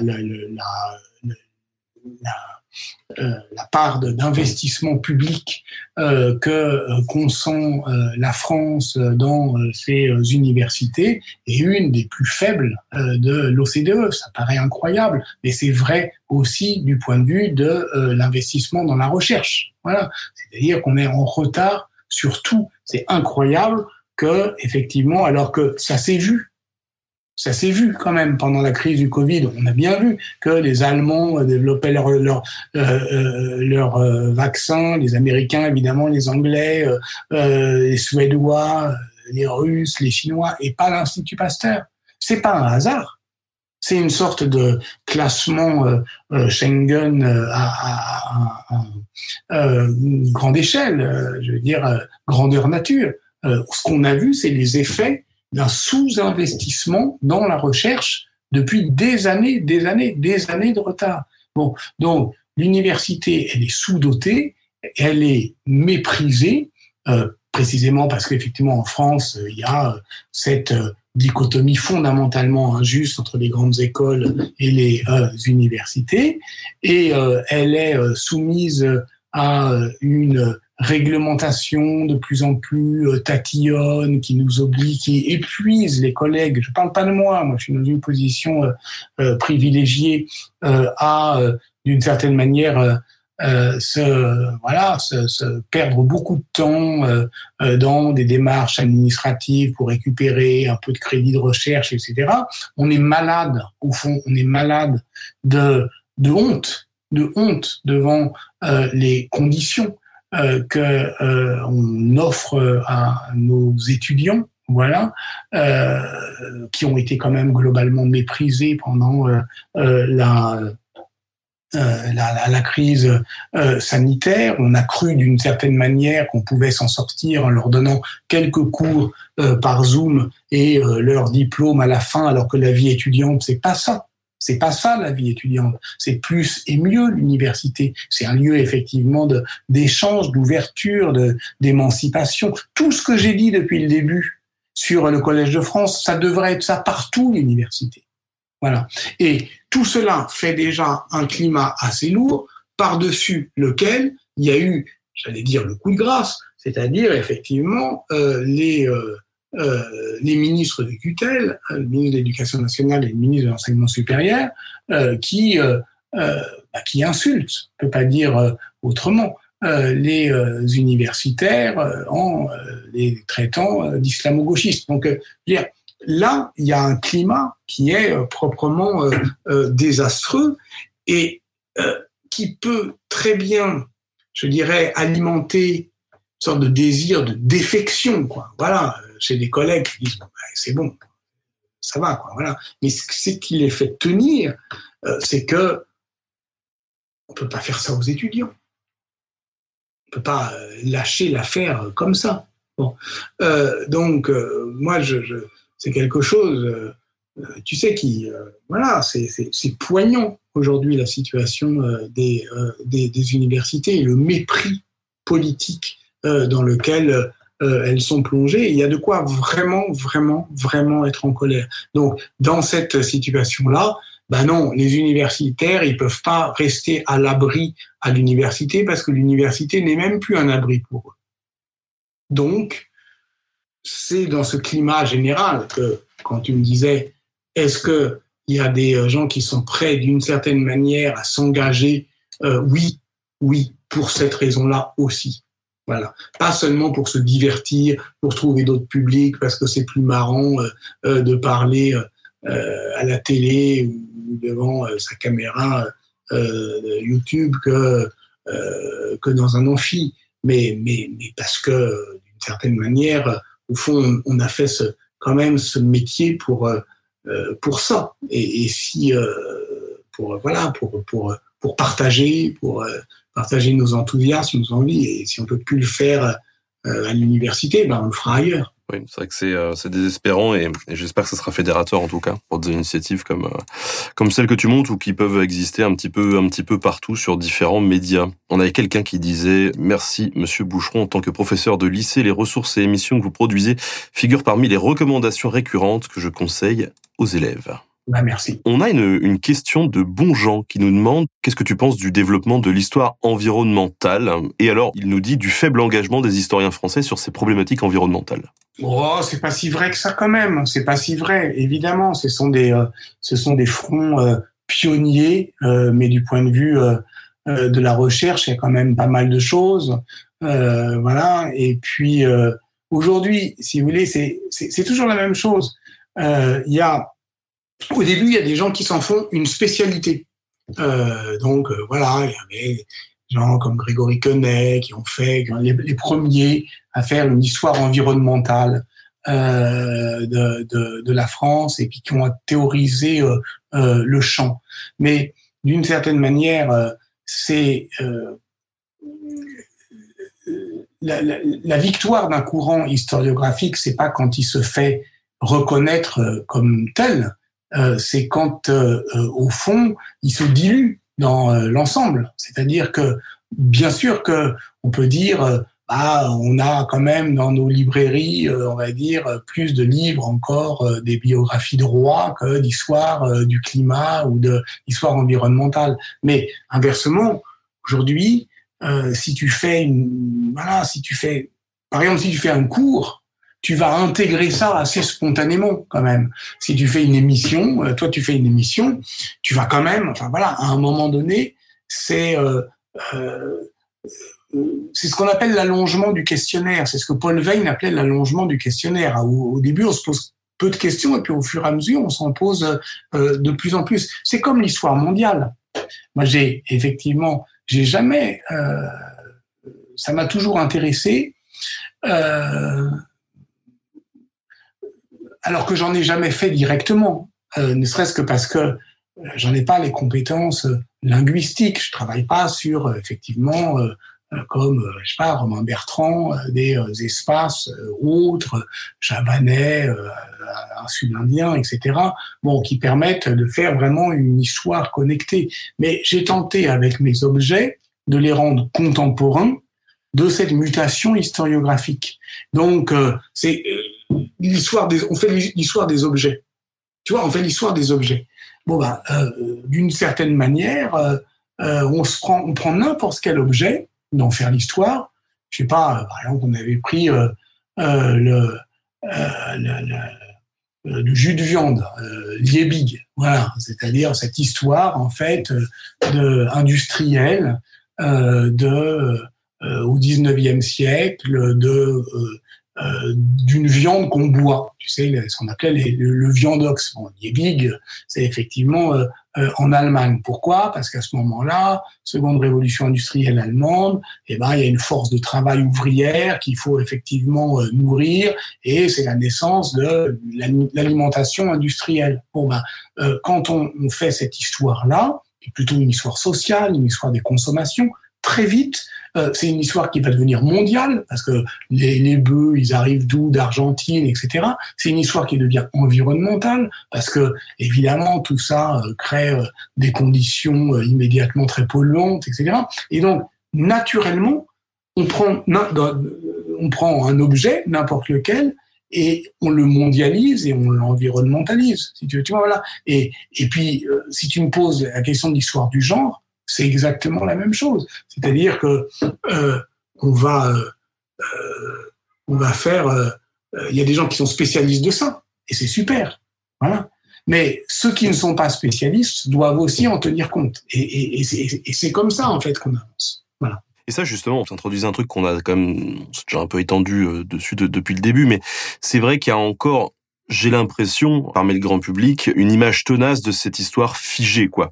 Et ton émission, comme d'autres, sur d'autres supports aussi parfois, tente d'apporter cet éclairage sur le fait que finalement l'histoire que l'on essaye de mettre aujourd'hui, c'est l'histoire très contemporaine qu'on écrit. Ça, est-ce que tu penses qu'on va y arriver? Parfois, c'est un peu, c'est un peu compliqué. C'est vrai qu'il y a dans les commentaires, en tout cas, je le vois sur YouTube et dans le climat euh, politique actuel, on en a parlé tout à l'heure. Le fait de l'histoire, c'est comme ça et pas autrement, c'est un argument qui revient souvent dans les commentaires. Je pourrais te retourner la, la question. Toi, tu, tu désespères des fois un peu? Ça, ça m'arrive ça, ça m'arrive. Je suis pas toujours positif, mais en fait, si je le fais, c'est que au fond de moi, j'ai la conviction que ça va servir à quelque chose. Sinon, franchement, j'arrête tout de suite et je fais vraiment que des trucs, euh, voilà. Mais il y a des jours où c'est, ça peut être, ça peut être compliqué. Bah, c'est compliqué parce que effectivement, en même temps, on se dit, si tu faisais une émission de chimie, euh, sans doute que tu aurais moins de, de réactions agressives euh, sur euh, Twitter ou autre et on, on, se place quand même avec l'histoire au cœur de nos disputes contemporaines. Voilà, c'est-à-dire que euh, aujourd'hui, euh, une partie, d'une certaine manière, si, sinon de la politique, du moins de l'idéologie, se joue là, parce qu'on sait très bien que euh, les politiques euh, se font guère d'illusions sur leur capacité euh, à produire euh, un avenir, donc au moins ils vont fabriquer un discours sur le passé. Et c'est avec un discours sur le passé qu'ils vont au fond affirmer un récit. voilà. Et, donc au fond c'est normal, c'est un champ, c'est un, un champ de bataille quand même malgré tout l'histoire. Alors il faut pas dire comme Zemmour que l'histoire c'est la guerre. Parce que justement, d'abord, euh, on fait pas d'histoire que pour s'engueuler. Euh, ça intéresse les gens, ça les distrait, ça les distrait. C'est-à-dire que cette euh, question de l'évasion, c'est quand même vachement important. Euh, il y a des sujets où effectivement, euh, qui sont pas directement liés à les obsessions, aux obsessions actuelles, identitaires, laïcité, etc. Mais ça peut euh, intéresser les gens, les faire rêver, leur faire changer d'avis, etc. N'est pas obligé d'être voilà. Il y a un droit quand même à entendre parler d'autre chose. Donc, euh, euh, prenons en compte l'ensemble euh, de ce que fait l'histoire, de ce que peut euh, l'histoire. C'est une puissance d'imagination, c'est une puissance d'évasion, c'est une puissance d'émancipation, c'est une puissance euh, effectivement de compréhension de nous-mêmes, etc. Et puis c'est aussi une puissance politique pour affirmer des positions sur le monde. Oui, aujourd'hui, on est obsédé par ça, cette dernière euh, dimension. On ne pense qu'à ça, on ne s'engueule que là-dessus. Mais enfin, peut-être qu'il y a quand même un effet de loupe, parce que il y a voilà, il y a euh, tous ceux qui nous engueulent sur les réseaux sociaux et ils sont très actifs. Et euh, mais euh, Mais il y a, y, a, y, a, y a, les autres qui sont peut-être plus modérés, qui cherchent à voilà euh, passer des bons moments, à être euh, voilà qu'on leur fasse qu'on leur fasse comprendre des choses et qui disent bah merci, tu m'as rendu un peu plus intelligent. Voilà. Mais tu sais, aujourd'hui, euh, évidemment, ça peut être ça peut être désespérant. Euh, euh, mais si tu vois, je sais pas, tu prends un article de journal ou même une, moi de temps en temps, voilà, quand l'histoire fait date, et sur YouTube, et c'est voilà, c'est plusieurs, c'est quand même voilà beaucoup de vues, beaucoup de vues. Des fois, quand, quand tu regardes les commentaires, c'est un peu déprimant, quand même. Voilà, c'est-à-dire que tu as beaucoup de voilà, tu as une sorte de il y a des gens qui te remercient, il y a des y a des choses qui sont intéressantes, etc. Mais il y a aussi beaucoup de gens qui euh, bon bah qui déversent euh, voilà leur rancœur, euh, leur haine, leur agressivité. Mais franchement, je veux dire, comment ça se passait avant les réseaux sociaux? Je veux dire, je travaillais dans les journaux, le, le, le service le service de courrier des journaux, ben c'est que de la merde. C'est que de la merde. C'est les gens, c'est voilà, les gens qui qui qui qui décident, si tu veux, de d'écrire une, une, une, lettre à Télérama parce que franchement, décidément, c'est pas comme ça qu'il faut faire. Euh, souvent, c'est pas des modérés quand même. Non mais c'est sûr que le, le, SAV, peu importe le média, la branche, la boîte, le SAV, c'est souvent plus pour euh, une remarque négative que pour dire euh, bien joué les gars. Quoi. Et donc on a le nez là-dessus, ce qui nous amène quand même sans doute à exagérer euh, la radicalité des euh, euh, réactions que suscite ce qu'on fait. Le risque, c'est de rentrer dans un système soit télévisuel où on va chercher le clash pour le clash, soit, euh, disons, euh, Internet, euh, les réseaux sociaux ou les algorithmes vont le faire pour nous parce qu'ils vont toujours valoriser au fond les réactions d'indignation, de colère, etc. sur l'intérêt. Tout ça est très bien connu quand même. Benjamin, tout ça est tout ça est parfaitement identifié. On sait ce qui nous domine, ce qui risque de nous arriver si on se laisse piéger par cet effet de loupe. Et c'est une loupe. C'est-à-dire que je suis persuadé que même face à nos sujets, puisque là on parle de l'histoire, euh, bah, au total, euh, les, les, les, les, gens, euh, les vrais gens, comme, comme disait le Parti communiste euh, dans les années 60, bah, les vrais gens, euh, c'est-à-dire ceux qui n'écrivent pas aux journaux, ceux qui t'engueulent pas sur Facebook, ceux qui ils sont finalement plus intéressés, plus tolérants, plus ouverts, plus euh, euh, mieux préparés qu'on le pense à d'autres expériences. Euh, et, et c'est pour ça que je dis qu'il faut tenter des choses. Écoute, merci en tout cas pour ce message positif. Ça change un peu de, de, de ce qu'on entend justement partout et de cette caisse de résonance que sont les réseaux sociaux. On a Sivima. Y a-t-il une différence entre les universités populaires et le Collège de France? Ah, euh, le Collège de France est une sorte d'université populaire.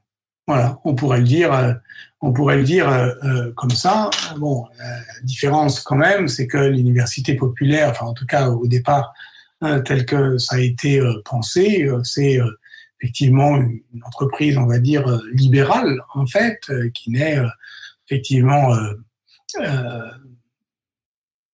on va dire, contrôlée par personne, et c'est là, évidemment, sa force, en tout cas, sa liberté, sa pleine liberté. Bon, le Collège de France est, quand même, malgré tout, dans, une, dans un rapport pas du tout hiérarchique ou de surplomb, enfin quand même dans un rapport euh, comment dire, de, de, de, euh, un peu de consécration ou de couronnement quoi, des carrières académiques, ça veut dire qu'il fait partie du système universitaire, fait partie du système universitaire. Donc moi, je me sens quand même responsable un peu, pas du tout de ma discipline, je suis pas le, patron du syndicat. Euh, et personne ne me demanderait ça, et ce serait un privilège exorbitant. Mais des fois, je me dis, oui, j'ai quand même une, une sorte de, oui, de, de responsabilité collective euh, à faire, euh, à faire valoir. Donc, euh, quand même, malgré tout, quand tu parles au Collège de France, bon, tu, tu te dis, voilà, j'ai, il y a un truc qui, j'espère, ne m'écrase pas, ne me surveille pas de haut, mais, mais me requiert et, et, et m'oblige. Voilà.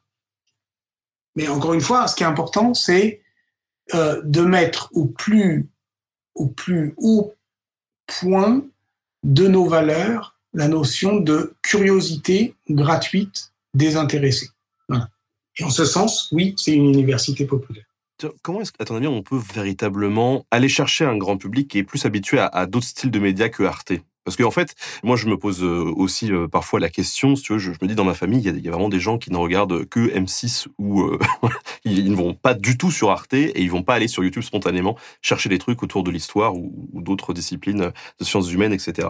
Comment est-ce qu'on peut les choper, ces gens-là? Et est-ce que toi, tu aimerais participer peut-être à une initiative encore plus grand public que ce que peut être l'histoire par l'objet ou est-ce que c'est des choses qui t'intéresseraient moins parce que tu trouves que ce serait peut-être un peu trop réducteur? Déjà que c'est vrai que un format de 15 minutes, c'est court. J'en sais rien, je, je, je n'exclus rien et je méprise, je ne méprise rien, encore une fois, pour les raisons que je donnais euh, de, de, de partage euh, des rôles, euh, d'équilibre des générations. Je suis pas sûr que ce soit à moi de, de, faire ça, mais en tout cas, ça m'intéresserait de, de, participer à une réflexion collective sur mais comment on va au-delà, parce qu'effectivement, d'une certaine manière, euh, c'est intéressant que tu dises bon bah Arte c'est quand même un peu une niche et même YouTube même d'une certaine manière enfin c'est pas une niche mais oui il y a des gens qui n'iront jamais voir ça de toute façon. Ils n'iront jamais voir ça. Alors jusqu'où faut aller les chercher?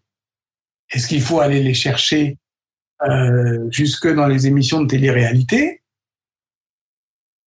Là on est un peu loin quand même. Euh, voilà, euh, c'est ça la question. Est-ce qu'il faut aller les chercher dans les talk-shows Est-ce qu'il faut aller les chercher euh, dans euh, les mini-séries. Euh. Bon, après tout, Camelot, ça a quand même commencé sur M6. Mais cette question de la limite, je trouve, elle est, elle est, très intéressante parce que tu vois, tout à l'heure, tu disais par exemple que tu n'allais pas sur les plateaux euh, télé, et en fait, on peut comprendre aussi pourquoi. et c'est vrai qu'il y a cette question-là de l'engagement de l'historien, oui. Mais jusqu'où, en fait, il faut à un moment placer la limite? C'est vrai que parfois, ça peut être compliqué. Et, et encore une fois, Benjamin, je, je, je, je n'ai pas de doctrine. C'est-à-dire, je n'en fais pas système. Je te réponds simplement ce que je fais moi tout en disant que d'autres font autre chose et c'est très bien. Mais il y a un moment où il faut quand même se, se fixer parce qu'on appelle très banalement une ligne de conduite. Qu'est-ce que je vais faire? Qu'est-ce que je fais pas? Voilà.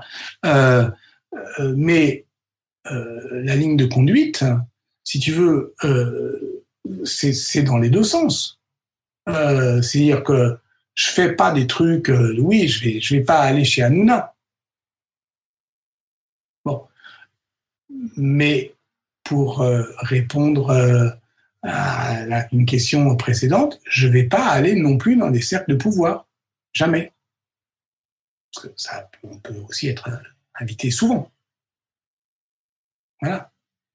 Il y a des endroits où c'est pas mon, c'est pas mon, pas mon lieu. Voilà. Euh, mais, enfin, on peut parler de tout. Euh, quand euh, j'ai fait euh, l'histoire mondiale euh, de la France, effectivement, j'ai été, j'ai été invité partout. Donc, je peux te dire où est-ce que j'ai été, où est-ce que j'ai pas été. J'ai été à quotidien. Il n'y a aucun problème d'aller à quotidien. On est très bien traité. Ah oui, j'y ai été, ils étaient pas du tout. Euh, oui. On est très bien traité. Et euh, on n'a pas beaucoup de temps mais en fait, ils sont tout à fait euh, respectueux et, et, et, et, ça vaut le coup. Et quand j'ai un, j'ai euh, voilà, un copain qui a écrit un bouquin, etc., qui a voilà, je suis invité à, à quotidien, est-ce que je dois y aller? Je dis ouais, ouais, voilà. Euh, à l'époque, euh, il y avait encore l'émission de Ruquier. J'avais été invité. Là, non, là, non, c'était pas. Là, c'est vraiment du talk show. Euh, voilà, il y en a qui s'en sortent très bien. Mais si certains veulent y aller, bah, j'ai aucun problème. Et moi, j'ai pas fait. Alors, on a plus ou moins répondu à la question, mais je leur dis quand même, pour qu'on le redise, si la personne est arrivée un petit peu après, qui dit, parce que c'est important, comment créer cette force qui s'opposerait au roman national? Car vous avez dit à l'instant qu'il n'y avait aucun contre-récit, rien à proposer de la part des historiens de métier, mais concrètement, du coup, qu'est-ce qu'on fait? Alors toi, ta réponse, c'était bah, qu'il faut qu'on continue tous à, à faire ce qu'on fait un peu de notre côté, quoi. Et puis à rendre intéressante la méthode, quoi, que ça soit pas une punition à chaque fois, euh, que on, trouve les moyens euh, de rendre ça euh, attrayant, agréable, séduisant, plutôt marrant. Pourquoi on fait ça? Parce que c'est intéressant quand même. C'est plus intéressant que la litanie sans, euh, sempiternelle sur les héros, voilà. C'est-à-dire, nous on a fait, par exemple, le, le sur Napoléon. Tu vois, bon, voilà. Je, je, je dis pas que c'est pas intéressant Napoléon, c'est super intéressant. Il y a plein de choses. Toi, tu fais souvent les batailles. Il y a plein de manières de faire des batailles. Bon, voilà. Euh, nous, on l'a choisi à partir de la redingote de Napoléon. C'est-à-dire comment, effectivement, qu'est-ce que c'est que la propagande, quoi? Comment euh, les mecs, trouve ce, ce, truc un peu génial de d'avoir une vague capote euh, grise de, de, caporal qui permet de dire euh, bah je suis euh, un soldat comme les autres sauf que c'est un soldat qu'on reconnaît à un kilomètre parce que voilà il se il se crée une silhouette. Bon ben, voilà. Donc c'est si tu prends comme objet la redingote de Napoléon t'es pas du tout dans voilà la l'exaltation la, la, du grand homme mais t'expliques comment on voyait, euh, comment les, les, grognards voyaient celui qui n'était pas particulièrement grand, donc il fallait qu'il soit reconnaissable, et comment le mec était effectivement un virtuose de son image. Bon, voilà. Donc tu parles de propagande. Donc on peut dire c'est de l'histoire au second degré, mais en même temps, euh, c'est quand même une histoire plus accessible parce que si je fais ça, tout le monde comprend que je fais Napoléon. Voilà, j'ai pas besoin d'être euh, d'être passé euh, à l'université. Donc c'est un truc qui est très simple, très accessible euh, et qui permet de faire un petit discours de méthode. Voilà. Donc qu'est-ce que les historiens ont à opposer au roman national? On l'a dit, leur méthode. Ils n'ont pas raison parce qu'ils sont historiens. Ils ont raison parce qu'ils font les historiens, parce qu'ils font de l'histoire. Et donc il faut raconter comment on l'a fait. Et faire en sorte que ça soit pas trop chiant. Jusque-là, si tu veux, c'était une euh, exigence pour être entendu, pour pouvoir avoir du public, pour c'était agréable et flatteur. Mais maintenant, ça devient sérieux. C'est-à-dire qu'il y a une sorte d'exigence aujourd'hui démocratique à ne pas être trop chiant.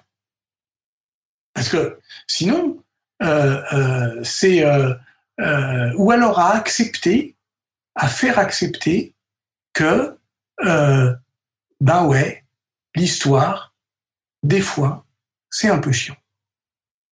Un peu. Pas continuellement, mais un peu chiant. Ou celui qui est jamais chiant, c'est qu'il y a un truc qui va pas. Euh, euh, c'est que il y a un truc qui, est un peu mensonger, tu vois, parce que parce que quand même, mais tout le monde peut le comprendre. Enfin, c'est quand même pas très compliqué. Quoi. Tu vois, tu vas dire à un moment, ben voilà, c'est un métier. Donc, euh, à un moment, il faut faire des opérations. Des fois, on dit l'atelier de l'historien. L'atelier de l'historien. Ça veut dire, c'est un peu comme la menuiserie. Bon, ben, à un moment, la menuiserie, il faut poncer, c'est chiant. Personne peut dire que c'est totalement l'éclate, qu'on est toujours à faire le truc fignolé. Non, il y y a, un truc un peu, il y a un truc un petit peu répétitif. Et juste dire ça, tout le monde peut le comprendre. Tout le monde peut le comprendre. Voilà. Euh, comment euh, on peut euh, effectivement donner un ordre de grandeur quand dire ben voilà, Éric Zemmour dit ça, Laurent Joly dit ça. C'est pas tout à fait symétrique c'est pas tout à fait symétrique. Éric Zemmour dit, ben moi j'ai bien le droit de dire ça. Euh, Eric euh, et donc Laurent Joly dit oui moi j'ai fait euh, voilà j'ai fait cinq livres. J'ai travaillé sur le commissariat euh, général aux études juives. Le commissariat général aux études juives c'est 1000 cartons d'archives. Comment vous expliquez 1000 cartons d'archives? C'est pas tout à fait la même chose que de voilà d'avoir des idées comme ça sur CNews. C'est pas pareil. Bon euh, ah bah quand j'ai dit ça, effectivement, c'est pas super sexy, quoi. Tu vois, c'est pas en disant, ben moi j'ai ouvert 1000 cartons d'archives que tu vas effectivement euh, faire, euh, voilà. Euh, mais mais c'est utile quand même des fois. Enfin, je sais pas. Euh, puis de toute façon, on n'a pas le choix. On n'a pas le choix. C'est pas, il n'y a plus d'argument d'autorité. Il n'y a plus d'argument d'autorité. C'est pas, tu vas pas dire, mais moi, je suis de l'université, machin, donc je vous dis ceci.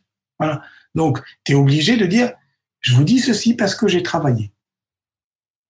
Et vous pouvez faire ce travail vous-même. Hein. Simplement, vous n'y arriverez pas tout de suite. Et pas sans médiation. Et puis, il y a aussi un peu de la bibliographie.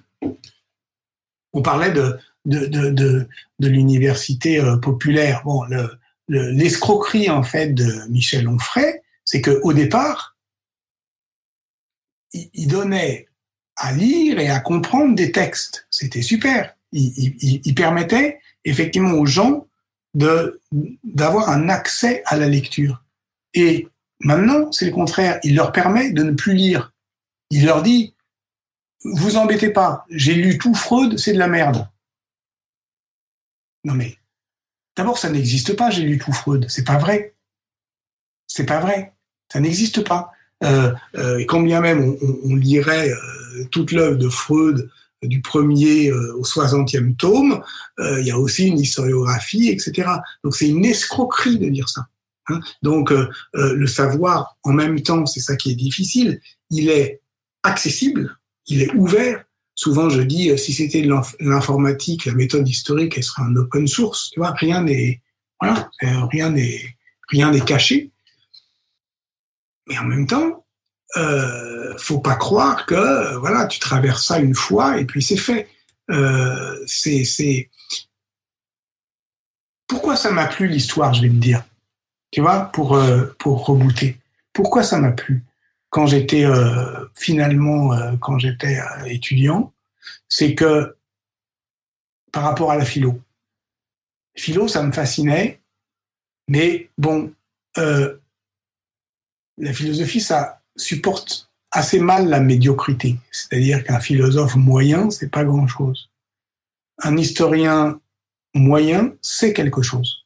Il fait toujours quelque chose. C'est fondamentalement démocratique, l'histoire. Le travail paie. Le travail paie. Voilà. Et euh, moi, j'adorais ça avec les étudiants. Les étudiants, voilà, il y en avait, ils étaient ce qu'ils étaient. Certains n'étaient pas géniaux, mais je leur demandais pas d'être géniaux. Je leur demandais d'être honnêtes et travailleurs. Et ils faisaient quelque chose. Ils faisaient quelque chose. Et c'est ça qui est beau dans l'histoire, c'est que l'exercice même de l'histoire est démocratique. Voilà. Et euh, euh, c'est-à-dire que en même temps, euh, bon ben voilà, si on comprend bien, euh, moi je comprends bien ce que c'est que les mathématiques. Bon ben voilà, tu peux quand tu es un génie des mathématiques, tu as 17 ans, tu peux voilà, tu peux tout flamber. En histoire, c'est pas vrai. C'est pas vrai. Moi je j'espère il y, a, un truc qui est super en histoire, c'est d'une certaine manière la complémentarité des générations. C'est-à-dire que euh, moi, je suis voilà, d'un âge moyen, avancé, 55 ans, quoi. Voilà. Mais je sais que donc je sais que sur certains points, je vois moins de choses qu'un mec de 20 ans, qu'une fille surtout euh, de 20 ou 30 ans. Voilà. Euh, donc je dois vraiment faire gaffe à pas perdre le contact. Voilà. Euh, et c'est pour ça qu'il faut avoir des étudiants, machin, ou d'autres. Hein, moi, je parle des profs. Voilà. Mais euh, je vois des historiennes ou des historiens plus âgés que moi, et comme c'est un savoir assez cumulatif, je les écoute aussi. Voilà, parce que malgré tout, c'est long, c'est compliqué. Il y a des euh, choses qui demandent de la réflexion et de la maturité. Et euh, euh, c'est quand même un beau métier ou euh, que celui où euh, quelqu'un de, de, de, 80 balais peut parler avec quelqu'un de 25 ans et les deux s'apprennent des choses. Euh, c'est important à dire ça. C'est pas vraiment, c'est pas seulement un métier d'intuition. C'est aussi un métier de travail. J'ai envie de finir là-dessus. Tu as remarquablement bien rebouclé sur, sur le début. En tout cas, juste pour la précision, tu parlais tout à l'heure d'inviter à la lecture et à la découverte. C'est quelque chose que vous faites euh, tous ensemble dans cette émission, à l'Histoire par l'objet, puisqu'à la fin, euh, vous clôturez par la recommandation d'un ouvrage. Oui, parce que alors c'est presque presque toujours un livre. Ça peut être une bande dessinée, ça peut être un film, mais à un moment donné, c'est c'est aussi un livre parce que je me dis justement, euh, bon, on a fait beaucoup d'efforts, on a fait un travail effectivement de mise en image euh, de euh, de la voilà de tout un savoir, mais c'est important aussi de, de, de dire à la fin, et si vous voulez vraiment en savoir plus, c'est quand même dans les livres ou dans les articles ou peu importe. Mais c'est comme ça que tu, tu, tu, tu, prépares tes émissions aussi. C'est-à-dire que, bien sûr, qu'on serait complètement con aujourd'hui de ne pas euh, comprendre que, ben voilà, les, les, les, étudiants, même les étudiants d'histoire, ils vont, ils vont d'abord chercher une bonne, une bonne vidéo sur un sujet, bien sûr. Mais euh, euh et, et peut-être que c'est un, c'est un meilleur, euh, une meilleure première approche que, en fait, ça remplace quoi? Ça remplace une notice d'encyclopédie. Tu vois, au début, euh, on allait voir l'encyclopédie universalis, on disait bon ben voilà, bon ben maintenant ils vont trouver euh, en 20 minutes ou un peu plus une bonne vidéo. Ben, c'est super. Mais euh, c'est pour moi, on n'a rien perdu. Tu vois, par rapport euh, à l'encyclopédie, on n'a rien perdu. c'est même plus vif, etc. Mais il serait aussi mensonger de dire qu'on peut s'en contenter aujourd'hui que de dire que bah, tu as lu l'encyclopédie universalis et c'est bon. Non, c'est pas bon. Et donc, euh, cette idée que l'écrit a le dernier mot, j'aimais bien ça, que dans une émission de, de, de, de télé, malgré tout, l'écrit est le dernier mot. Est-ce que justement, tu aurais, euh, je sais pas, deux, trois bouquins à conseiller aux, aux, gens qui nous écoutent euh? Oh là là tu me demandes, je regarde. Peut-être des, des, livres qui t'ont marqué dernièrement, où tu te dis, tiens, ça c'est cool, ça vaudrait le coup qu'un peu plus de gens le, le lisent? Alors, euh, alors je, je, je vais te je vais te dire un, un choix euh, très euh, très subjectif. Oui, mais c'est oui, oui, bien sûr. Euh, j'ai fait un, une émission de de radio euh, la semaine dernière sur le livre de Vincent euh, Lemire qui s'appelle Au pied du mur, qui est une histoire de Jérusalem à partir de la destruction du quartier maghrébin, qui était le, le, quartier qui était au, au pied euh, de ce qu'on appelle le mur des lamentations. Normalement, j'aurais pas dû faire cette émission parce que euh, je suis euh, l'éditeur de ce livre aux éditions du Seuil. Je me dis bon, ça fait quand même, ça commence à faire beaucoup, mais c'est un livre que j'aimais trop et que je, je, considère comme un modèle d'enquête, d'écriture, d'engagement aussi. Euh, une histoire effectivement euh, où, où, le mec Vincent Lemire il se met dans la gueule du loup, c'est-à-dire à Jérusalem, et il fait une histoire qui n'est pas une histoire commune, mais une histoire partagée, une histoire que pourront comprendre les Israéliens euh, et les Palestiniens, qui est une histoire dif difficile, déplaisante, qui qui passe par une écriture. Et j'ai profondément aimé ce livre et je me suis dit, bah tiens, aujourd'hui, si j'avais, tu vois, vraiment à, à, à, à, la fois euh, à un jeune homme ou à mon père, à ma tante, dire ben voilà, qu'est-ce que c'est que l'histoire? Qu'est-ce que c'est que l'histoire aujourd'hui? Je dis pas que c'est voilà, je, je, te, fais pas le palmarès. Ben, voilà, ce qui m'a la semaine dernière, ce qui m'a plu, c'était ça. Tu vois, c'était ça. Euh, c'est que euh, euh ben voilà, c'est un c'est un bon livre d'histoire. C'est un bon livre d'histoire parce que c'est un livre euh, honnête, euh, engagé, écrit, euh, qui est fondé sur une grande enquête et puis ça se lit, euh, euh ça se lit avec euh, avec passion, avec émotion aussi, parce que parce que c'est ça aussi. Tu vois, c'est c'est un drame quand même.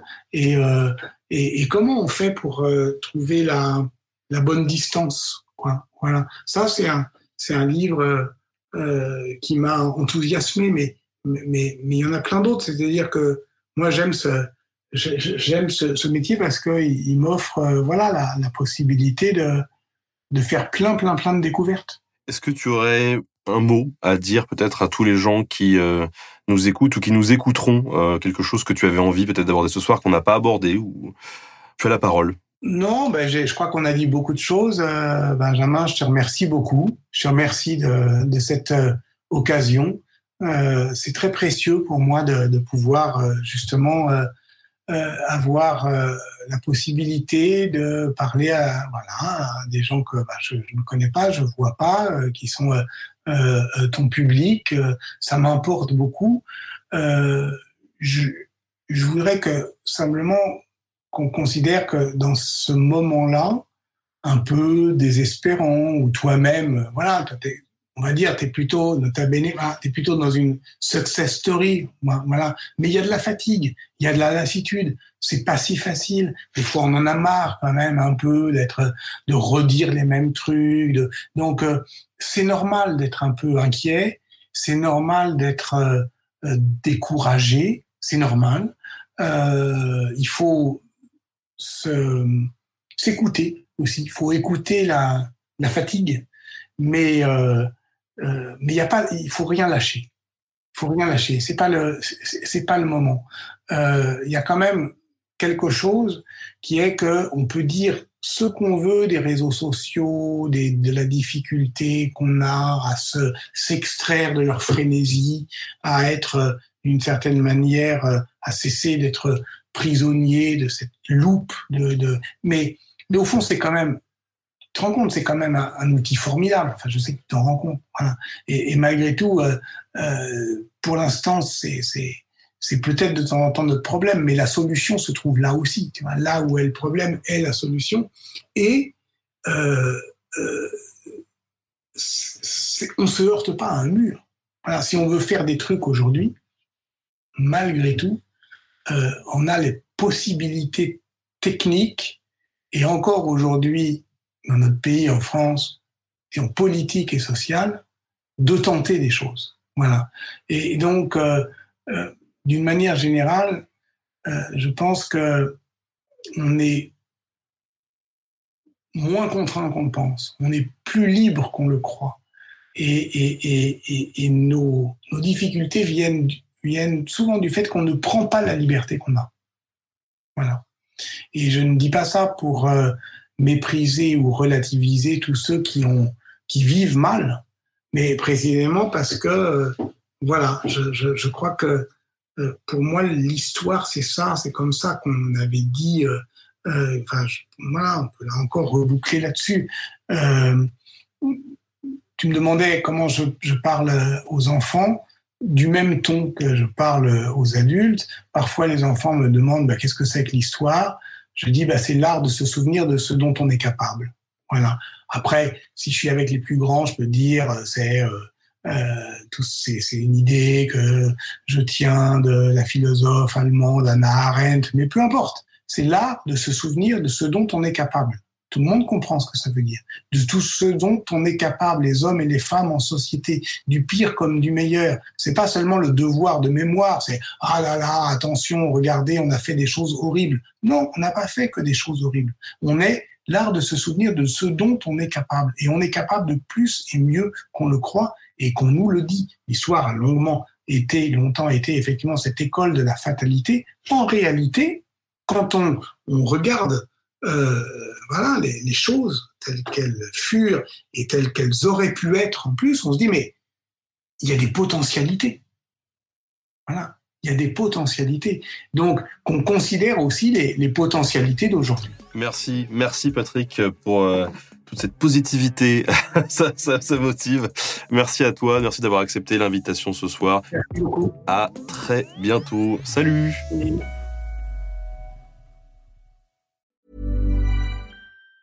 Mom deserves the best, and there's no better place to shop for Mother's Day than Whole Foods Market. They're your destination for unbeatable savings, from premium gifts to show-stopping flowers and irresistible desserts. Start by saving 33% with Prime on all body care and candles. Then get a 15-stem bunch of tulips for just $9.99 each with Prime. Round out Mom's menu with festive rosé, irresistible berry chantilly cake, and more special treats. Come celebrate Mother's Day at Whole Foods Market.